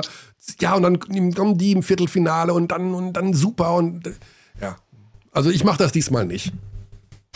Basti, ich weiß nicht, hast du schon mal durchgerechnet, Nee. wer da Ich hab das- irgendwie, wieso und warum erster, dritter oder vierter wird? Nee, ich habe hab das aber auch noch nie gemacht. Also, weil ich, ich finde das tatsächlich, also nicht unbedingt aus Karma-Gründen, ich finde es immer so ein bisschen respektlos, wenn man g- quasi davon ausgeht, Spaß. ja, der, der wird doch, Ich mache das, immer. Ich mach das auch hier bei. NCAA und sowas. Ich Ja, ja. fülle immer dieses Bracket da aus. Hab natürlich nie, Ja. nie recht, aber lustig ist es schon. Also ich sag immer nur, wer, Spaß, aber ich, ich sag immer nur, wer ich denke, wer im Halbfinale ist, äh, und dann macht es überhaupt keinen Sinn, weil die da überhaupt nicht aufeinandertreffen können. Und dann sagen das Leute. Okay, also äh, Peer, wievielter wird Deutschland denn? We wen schlägt Deutschland? ich glaube, dass Deutschland Dritter wird. Ah, Äh, die schlagen auf jeden Fall ein von den drei Mannschaften. Ich, Also, also Litauen bestes oder Matchup. Für, nee, für mich ist, also das ist natürlich jetzt blöd. Ich hätte gerne vorher das erzählt, dass, dass Slowenien das beste, äh, das beste Matchup ist für Deutschland. Einfach weil äh, Frankreich ist, ist eher das, glaube ich, das Schwierigste. Also wenn ich Mhm. mir jetzt die zwei, die zwei besten Spieler Deutschlands angucke, Dennis hatte äh, auch bei dem WM-Spiel äh, oder in der Vergangenheit sehr gute Spiele gegen, also auf dem Papier, ich glaube ich 28 und 7 oder also aber ineffektiv. Mhm. Äh, hat nicht so gut aus dem Feld getroffen, wie er es normalerweise tut, hat ein paar mehr Ballverluste gehabt, als er es normalerweise tut. Gerade weil eben ein Tilikina äh, und ein Aldisi in Kombination mit Gobert, also ich glaube, die be beiden besten On-Ball-Verteidiger wahrscheinlich des Turniers sind. Tilikina ist zum Glück nicht dabei. Das, das, das war so, wurde ja auch so ein bisschen, was halt nicht belächelt, aber ja, der, der war nicht dabei. Wie wichtig kann er sein? Aber ich glaube, dass, dass gerade für, äh, für die deutschen Spieler, wenn du schon jemanden hast in der Zone, der eine absolute äh, Dominanz ausstrahlt, ist es zumindest gut, wenn du deinen direkten Gegenspieler klar schlagen kannst, dass dann früh klar wird, dass die Hälfte, dass du alles so ein bisschen ersichtlicher wird. Aber wenn du schon, wenn du an deinem am Ball einen der besten Verteidiger dann in Europa hast und dann erst Gobert irgendwann später kommt, dann wird es ganz besonders schwierig. Von daher glaube ich, dass, dass Frankreich unangenehm ist, auch wenn jetzt natürlich viele Oertel-Minuten sind und mit Oertel und Fournier auf einmal sieht es dann wieder anders aus. Dann hast du da zwei Spieler, wo du vielleicht mal auch dann die so ein bisschen angreifbar sind in diesem Ensemble, wo normalerweise eigentlich nur äh, Athleten spielen. Ne? Ja. Aber Frankreich halte ich für, für unangenehm. Und auch und auch Litauen äh, sehe ich sehe ich da für Deutschland fast unangenehmer als Slowenien. Ich glaube, dass Slowenien dadurch, dass oft dann auch mal mit Prepelic und dann ist wieder mit, wenn Luca dann so seine, seine Phasen hat, wo er nicht so hundertprozentig verteidigen möchte, ähm, dass da gerade natürlich Dennis und Franz, aber auch Maodo und äh, mehr Spieler tatsächlich unangenehm sind einfach für die, für die slowenische Verteidigung. Deswegen glaube ich, dass, dass die Chance auf jeden Fall besteht, dass die Slowenen schlagen. Äh, die Chance besteht bei allen drei, drei, drei Mannschaften. Ähm, ich sehe sie nicht so weit vorne oder nicht so für unschlagbar, wie vielleicht man das, ja, ist auch Quatsch. Keiner denkt, dass sie unschlagbar sind. Aber ich glaube, dass Deutschland auf jeden Fall eine Mannschaft von den drei schlagen wird. Ich Mhm. tendiere erstmal auf Slowenien und dann werden sie glücklicherweise haben sie jetzt wahrgenommen, dass Bosnien äh, Frankreich geschlagen hat. Ja. Das ist, glaube ich, eine äh, super gute Nachricht, weil ich habe beim Bosnien-Spiel richtig Bauchschmerzen gehabt. Also wenn es auf das Bosnien-Spiel hinausgelaufen worden wäre und so dieses, ah, Bosnien-Ungarn ist ja beides, muss man quasi im Vorbeigehen oder muss man lösen, da, das wäre so eine Ausgangssituation gewesen, die waren psychologisch unglaublich e einfach ekelhaft gewesen. Wäre. das Weil ist, Bosnien das ist das so zweite typische, Spiel. Oh, Ja. Ja, ja. ja, genau. Eben mit Musa, mit Nurkic, hat genug Qualität. Ungarn ist so eine Mannschaft, wenn du das ehrlich spielst, also wenn du sagst, wir verteidigen so hart wie wir können gegen, äh, gegen Ungarn Und selbst wenn dann diese Faktoren dazu kommen, die du nicht kontrollieren kannst, du triffst nicht, die treffen zwei, drei Dreier, da geht mal einer mit Brett rein, du was so, du schlägst die, wenn du die richtig ehrlich spielst, schlägst du die auch trotzdem. Okay. Bei Bosnien ist das nicht so. Bei Bosnien ist das nicht so. Bei Bosnien ist, wenn da, also da gibt's genug, da, die können nicht einfach schlagen, wenn da nicht, äh, wenn das nicht, ja, keine Ahnung, wenn Dennis kalt ist und so ein bisschen von sich kommt und so, dann, dann können die dich schlagen. Und äh, deswegen ist, glaube ich, umso besser, dass die nochmal ein richtiges Ausrufezeichen gesetzt haben, dass man da dass da gar nicht dieses, ja, die muss man jetzt einfach, die haben keine Qualität, dass Ja. das gar nicht irgendwie aufkommt. Auch wenn das oft von außen erst reingetragen wird, weil die Mannschaft weiß sicherlich, wie Ungarn, äh, wie unangenehm die äh, Bosnier sind, aber trotzdem hilft das, wenn so kollektiv das verstanden wird und nicht die beiden so in einen Topf gewesen geworden ist. Von daher glaube ich, dass sie die beiden Mannschaften schlagen, dann schlagen sie einen von den drei Großen und dann ähm, werden sie Dritter. Oh. Ja, das ähm, Spiel gegen Bosnien ist das zweite Spiel am, am 3.9. Das heißt, wenn man jetzt wirklich Ja. das unangenehme Spiel, das Auftaktspiel gegen Frankreich verliert, hat das schon eine gewisse äh, Bedeutung dann am, Ja. am, am Samstag. Insofern, ja, Ja. dann würde man gegen den zweiten der Gruppe A spielen. Das wären dann eventuell die Spanier, die wir ja als schlagbar auserkoren haben in, in dem Fall. Ja. Also äh, vielleicht gar nicht das aller, aller schlechteste. Und Ja. dann müssten wir mal gucken, wer. Sind wir fast durch, ja? Da sind wir fast durch. Ja, da kann nicht mehr so viel passieren. Also äh, A3 gegen B2, das ist das Spiel 61, trifft dann im Viertelfinale auf den Sieger von 62. Das ist das Spiel C1 gegen D4. C1 ist, Ist Griechenland. Griechenland, Ja. wird gegen D4 spielen. Also das ist egal, das ist vielleicht Finnland, Israel, Tschechien, Polen, keine Ahnung. Also Griechenland. Das heißt, das wäre dann gegen Griechenland in, im Viertelfinale. Auch schlagbar. Oh. Ist Klar. So nur, so nur Janis. Klar. Äh, äh, Slukas ist verletzt. Ja. Slukas wird wahrscheinlich nicht spielen. Insofern, hm, ne? Ich finde es auch cool, wie ich, Ja. äh, wie ich vorhin noch gesagt habe, dass ich es immer so ein bisschen respektlos finde und du hast einfach den Gegner von Griechenland gerade egal genannt. noch bevor die überhaupt aufeinandertreffen. Wir wissen noch nicht mal, wer der Gegner ist, aber der ist jetzt schon egal. Sie spielen gegen egal. Gegen den Ja. FC egal. Ja, Per. Ähm, gut, ich würde sagen, das, du, ach so, Haben wir alles, ne? wir haben alles. Du sagst, Deutschland wird Dritter. Wer wird Europameister? Das haben wir alle anderen auch gefragt und haben unterschiedlichste Äh, Antworten bekommen. Von Deutschland, das ist die Meinung von Dennis Wucherer, bis Serbien und äh, was hat Birdie gesagt? Ich weiß es gar nicht. Birdie hat gar nichts gesagt, der musste, Heidelberg musste hat weg. Heidelberg gesagt. Ähm, wer, wer wird Europameister? Ich glaube, das Serbien auch aus. Echt, Serbien? Es ist aber, Mit Sveti. Mit Sveti, ja. Mit Sveti. Das, das wäre natürlich, das wäre nicht ein, natürlich ein Ding. Dann wird er, dann wird er langsam mal anfangen, über ein Au- Aufhören nachzudenken. Also wenn er jetzt nochmal Europa- Europameister wird, dann gibt, gibt er sich, glaube ich, noch fünf Jahre und dann denkt er, dann ist langsam. Ich glaube, dann, ich glaube, dann muss er aufhören, weil er dann zum Präsidenten von Serbien gewählt wird. Ich glaube, der ist dann einfach der Chef des Landes. Oh, das wäre natürlich auch nochmal interessant. Ja, ja äh, gut. Die Serben also als Favoriten insgesamt. Ja, also Ja, klar. Frankreich, normalerweise ist Frankreich, aber mir ist, Frankreich. äh, Pony ist mir zu, ist mir zu streaky. Ich glaube, dass sie ein Problem, Mhm. dass sie in so einem Turnierform, dass sie, ja, dass sie ein Spiel haben werden, wo die, wo er nicht seine, in dieser Gala-Form ist und dann haben sie gleich auch offensiv, gerade im Halbfeld haben sie dann offensiv Probleme. Mhm. Also wie, ja, das ist auch wieder so, aber ja, denn man, das basiert dann immer, das ist so unangenehm, als übrigens als EM-Experte, wenn man dann so zwei, drei Spiele hat, von denen man dann irgendwie so krampfhaft irgendwas so rauslesen muss. Ne? Das ist oft so allgemein, so allgemein und wenig spezifisch, aber ähm, wenn ich die angucke, also ja, die hatten jetzt schon zwei Viertel, glaube ich, gegen Bosnien, wo die irgendwie einstellig gepunktet haben. Ähm, ja, also ich weiß nicht. Da ist, normalerweise hätte ich Frankreich gesagt, aber jetzt tatsächlich würde ich Serbien nehmen. Ich habe mich, glaube ich, auch gerade vertan mit unserem Viertelfinalgegner. Ich habe das, glaube ich. Der ist doch eh egal, Kearney. Der ist doch egal. ah, ich habe alles durcheinander gebracht. Das kann nämlich. Ah, ja, ganz Ah, egal, egal. ganz egal. Alles Schlag, alles Schlag. Alles ist alles, alles Schlag Heim- Deutschland marschiert. Heim-EM. Was kann da schiefgehen? Also, ne? Gut, ähm, Per, wir freuen uns drauf, dass wir dich dann sehen. Wir sehen uns schon, glaube ich, am 31. zum großen Probentag und am 1. geht's dann los. Ähm, ja, und dann. Das kann ich nicht bestätigen. ah, du kommst doch erst am 1. Wir sind am ersten, ja, ich komme Game Time, komme ich dann vier Stunden bevor ich bin ich da. Das, das sagt man dir übrigens nach, ne? Das sagt man dir übrigens nach, König. Was denn? Dass du spät kommst, der Erste, der spät Letzte, der kam und der Erste, der ging. Ich bei der Produktion. Also das, äh, Ja. das würde ich mal sagen, das ist, glaube ich, eher nicht der Fall. Also ich bin morgen schon Ja, da gut. in Köln, also am 30. Nur Just saying. Hashtag just saying. 30.8. Ne? Also Okay. nur mal kurz als Info.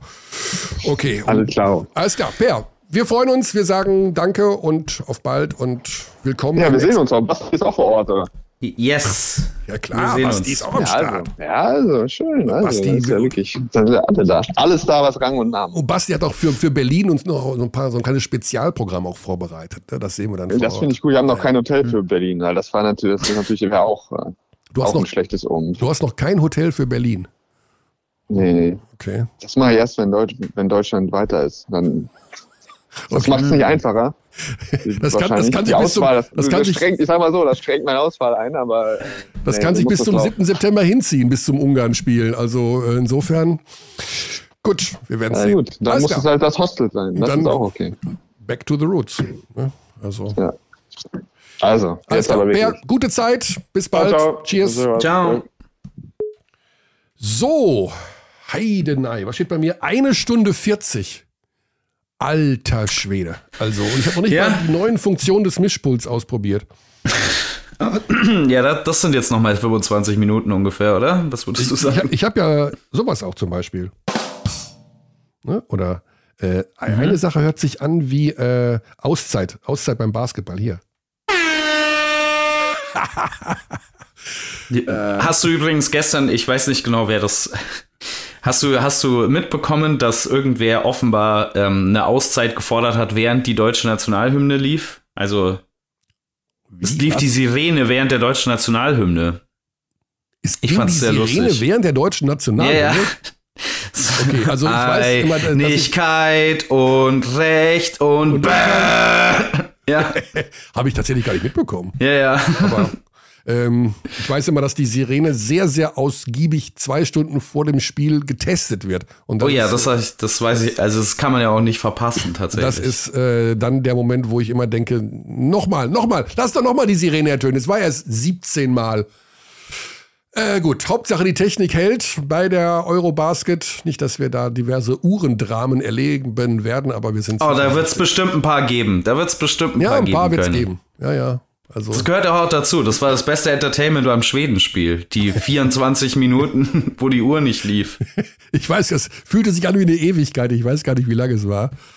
Aber Es war, glaube ich, schon so eine Viertelstunde oder so am Ja. Ende von dem dritten Viertel. Ja, ja. Es, also es es war also drei oder vier äh, ähm, Hits, Party-Hits wurden gespielt. Also insofern, Mhm. in dem Dreh muss es gewesen sein. Ja, Basti, was fehlt noch zum Ende, ist natürlich unsere Vorhersage. oh, Also, oder? Wie, was macht Deutschland und wer wird Europameister? So einfach kommen wir jetzt hier nicht raus aus der Nummer. Eine Stunde 42 auf dem Tacho, hin oder her. Äh, ich mache auch noch nicht mal Hawaii an. Äh, wir sind noch hier mindestens äh, fünf Minuten beschäftigt, um zu tippen, vorherzusehen, wie es ausgeht für Deutschland und für die EM. Soll ich zuerst oder, Ja, oder bitte. möchtest du den Grand, Grand, Grand Opus eröffnen? Ich Ja. glaube, Deutschland schafft es ins Viertelfinale. Aha. Aber da, äh, also ich weiß zwar nicht genau, gegen wen die spielen, aber ist ja auch egal, wie wir gelernt haben. Mhm. Aber ich, ich glaube, da sind dann so viele Teams auf so hohem Level, dass es dann schwierig wird. Ich glaube aber, das Viertelfinale wird's. Und es tut mir sehr leid, langweilig sein zu müssen, aber ich sehe auch Serbien als Europameister. Ähm, ich glaube, dass Nikola Jokic und Luka Doncic sind ähm, gemeinsam mit Giannis Antetokounmpo, das sind die drei großen Namen, das sind die drei großen Stars, das sind vielleicht die drei besten Spieler auf der Welt aktuell, ähm, was auch Wahnsinn ist übrigens, dass drei europäische Spieler, dass man ein Argument dafür formen könnte, dass das aktuell die drei besten Basketballspieler auf der Welt sind zur gleichen Zeit und da kein Amerikaner dabei ist. Ähm, ich glaube aber, dass Nikola Jokic einen besseren Cast außenrum hat, also eine bessere Mannschaft als Doncic und äh, Janis Antetokounmpo. Serbien ist sehr viel tiefer besetzt als diese anderen beiden Teams. Ähm, normalerweise spricht man ja in so einem Turnier oder auch so in Playoff-Situationen davon, die meistens gewinnt das Team, das den herausragenden Superstar hat. Ähm, Und wenn alle drei so einen herausragenden Superstar haben und eine Mannschaft aber für mich klar den besseren Kader außenrum als die anderen beiden, dann muss für mich dieses Team der Favorit sein und dementsprechend ist es Serbien für mich. Ja. Okay, ähm, ich glaube, dass Frankreich Europameister wird. Mhm. Und ähm, einfach, weil ich, äh, ja, auch natürlich wird Serbien da auch eine Riesenrolle spielen, aber ich glaube, dass es die Franzosen sein werden. Und das deutsche Team wird die Vorrunde überstehen. Ähm, ich kann mich auch mit diesem Platz 3 irgendwie anfreunden oder Platz 4. Unabhängig davon spielt das nicht die ganz große Rolle, weil ich sowohl die Spanier als auch die Türken im Achtelfinale für schlagbar halte in Berlin. Also das wird natürlich tough cookie, aber ähm, ich, Ja, ich glaube auch. Deswegen glaube ich auch, dass möglich. Das ja, deswegen glaube ich auch, dass das Viertelfinale so das genau, Ergebnis dann, dann wäre man im dürfte. Viertelfinale. Und jetzt lass uns noch einmal ganz kurz gucken. Wenn man Spiel 65 gewinnt, das wäre als A, nee Quatsch, als B4 gegen A1, das wäre Spiel 63. Wenn man das gewinnt, spielt man gegen den Sieger aus Spiel 63 W4, also den, gegen den Sieger aus Spiel 64. Und Spiel 64 ist B1 gegen A4. Also B1 wäre dann Frankreich. Wahrscheinlich. Ja, Frankreich gegen Frankreich A4. Lit oder Litauen. Dann wäre es Frankreich im Viertelfinale. So, also nicht Griechenland, ich habe mich vorhin verguckt. Wird man dann Ja. nochmal gegen, noch mal gegen einen spielen aus der Gruppe? Hm. Ich glaube, wir warten einfach mal ab, bis wir da vor Ort sind und dann eine bessere Übersicht haben. Aha. Als Info, alle Spiele live beim Magenta Sport. Alle deutschen Spiele kostenlos. Konferenz jeweils an den spielfreien deutschen spielfreien Tagen. Ganz spannende Sache, wird in München produziert mit ähm, schön viel Infos, also zwischen den Spielen hin und her geschalten. Einzelspiele natürlich, logischerweise bleiben da äh, komplett im Programm auch. Das war's von dieser Stelle, würde ich sagen, oder? Ich kann jetzt Ich habe nichts. Ich habe nichts mehr. Du hast nichts mehr? Ah, guck mal. Hawaii geht auch auf dem neuen Mischpult. Schon stark. Also das ist schon ein geiles Teil, was ich hier habe jetzt. Aber kannst du auch Hawaii spielen, aber zwei Oktaven nach oben gepitcht, ist die Frage. Äh, du meinst, ich, dass ich jetzt noch daneben her rede und äh, Nee, nee, ich meine, dass Monster- die. Sprüche, das kann ich. Hawaii Okay. und das Monster. ah, das macht so Spaß. Wir machen mal eine ganze Folge nur als Monster. Oh boy. Ich, Nee, ich, ähm, ich frag mal bei Alex Dechand, ob er da Zeit hat an dem Tag. Ja, ich habe auch noch. Ach, ich habe noch. Wir haben den Zwetti noch gar nicht abgespielt. Den habe ich auch noch. Den Zwetti. Guck mal hier. Ich brauche meine Ruhe. Den hatte ich mir noch zurechtgelegt. Denn äh, Ruhe braucht er scheinbar erstmal nicht als Nationaltrainer von Serbien. Also eine super spannende Geschichte natürlich auch, dass äh, Svetislav Pesic da nochmal aufläuft und unter Umständen am Ende sogar Europameister werden kann. Das war's von dieser Stelle. Wir werden jeweils am Tag nach einem deutschen Spiel, also das erste Mal dann am Freitag, dem 2. September, einen Podcast aus Köln ähm, online stellen. Mm, ja, und dann jeweils immer nach den Spielen, am Tag nach dem Spielen der Deutschen mit aktuellem Zeug. Ganz nah dran. Hier Klingt gut. bei Abteilung Basketball. Das war's von dieser Stelle. Basti, wir sehen uns, weiß ich nicht, am 31. Genau. Vermute ich mal. Probentag. Am, Pro, am berühmten Probentag. Yes. Bis dahin, gute Zeit, euch eine gute EM. Schaut zu und äh, lasst es uns genießen. Wer weiß, wann die nächste EM im eigenen Land überhaupt nochmal ansteht. Bis dahin, gute Zeit. Tschaußen. We treat people here with complete respect. This is Germany.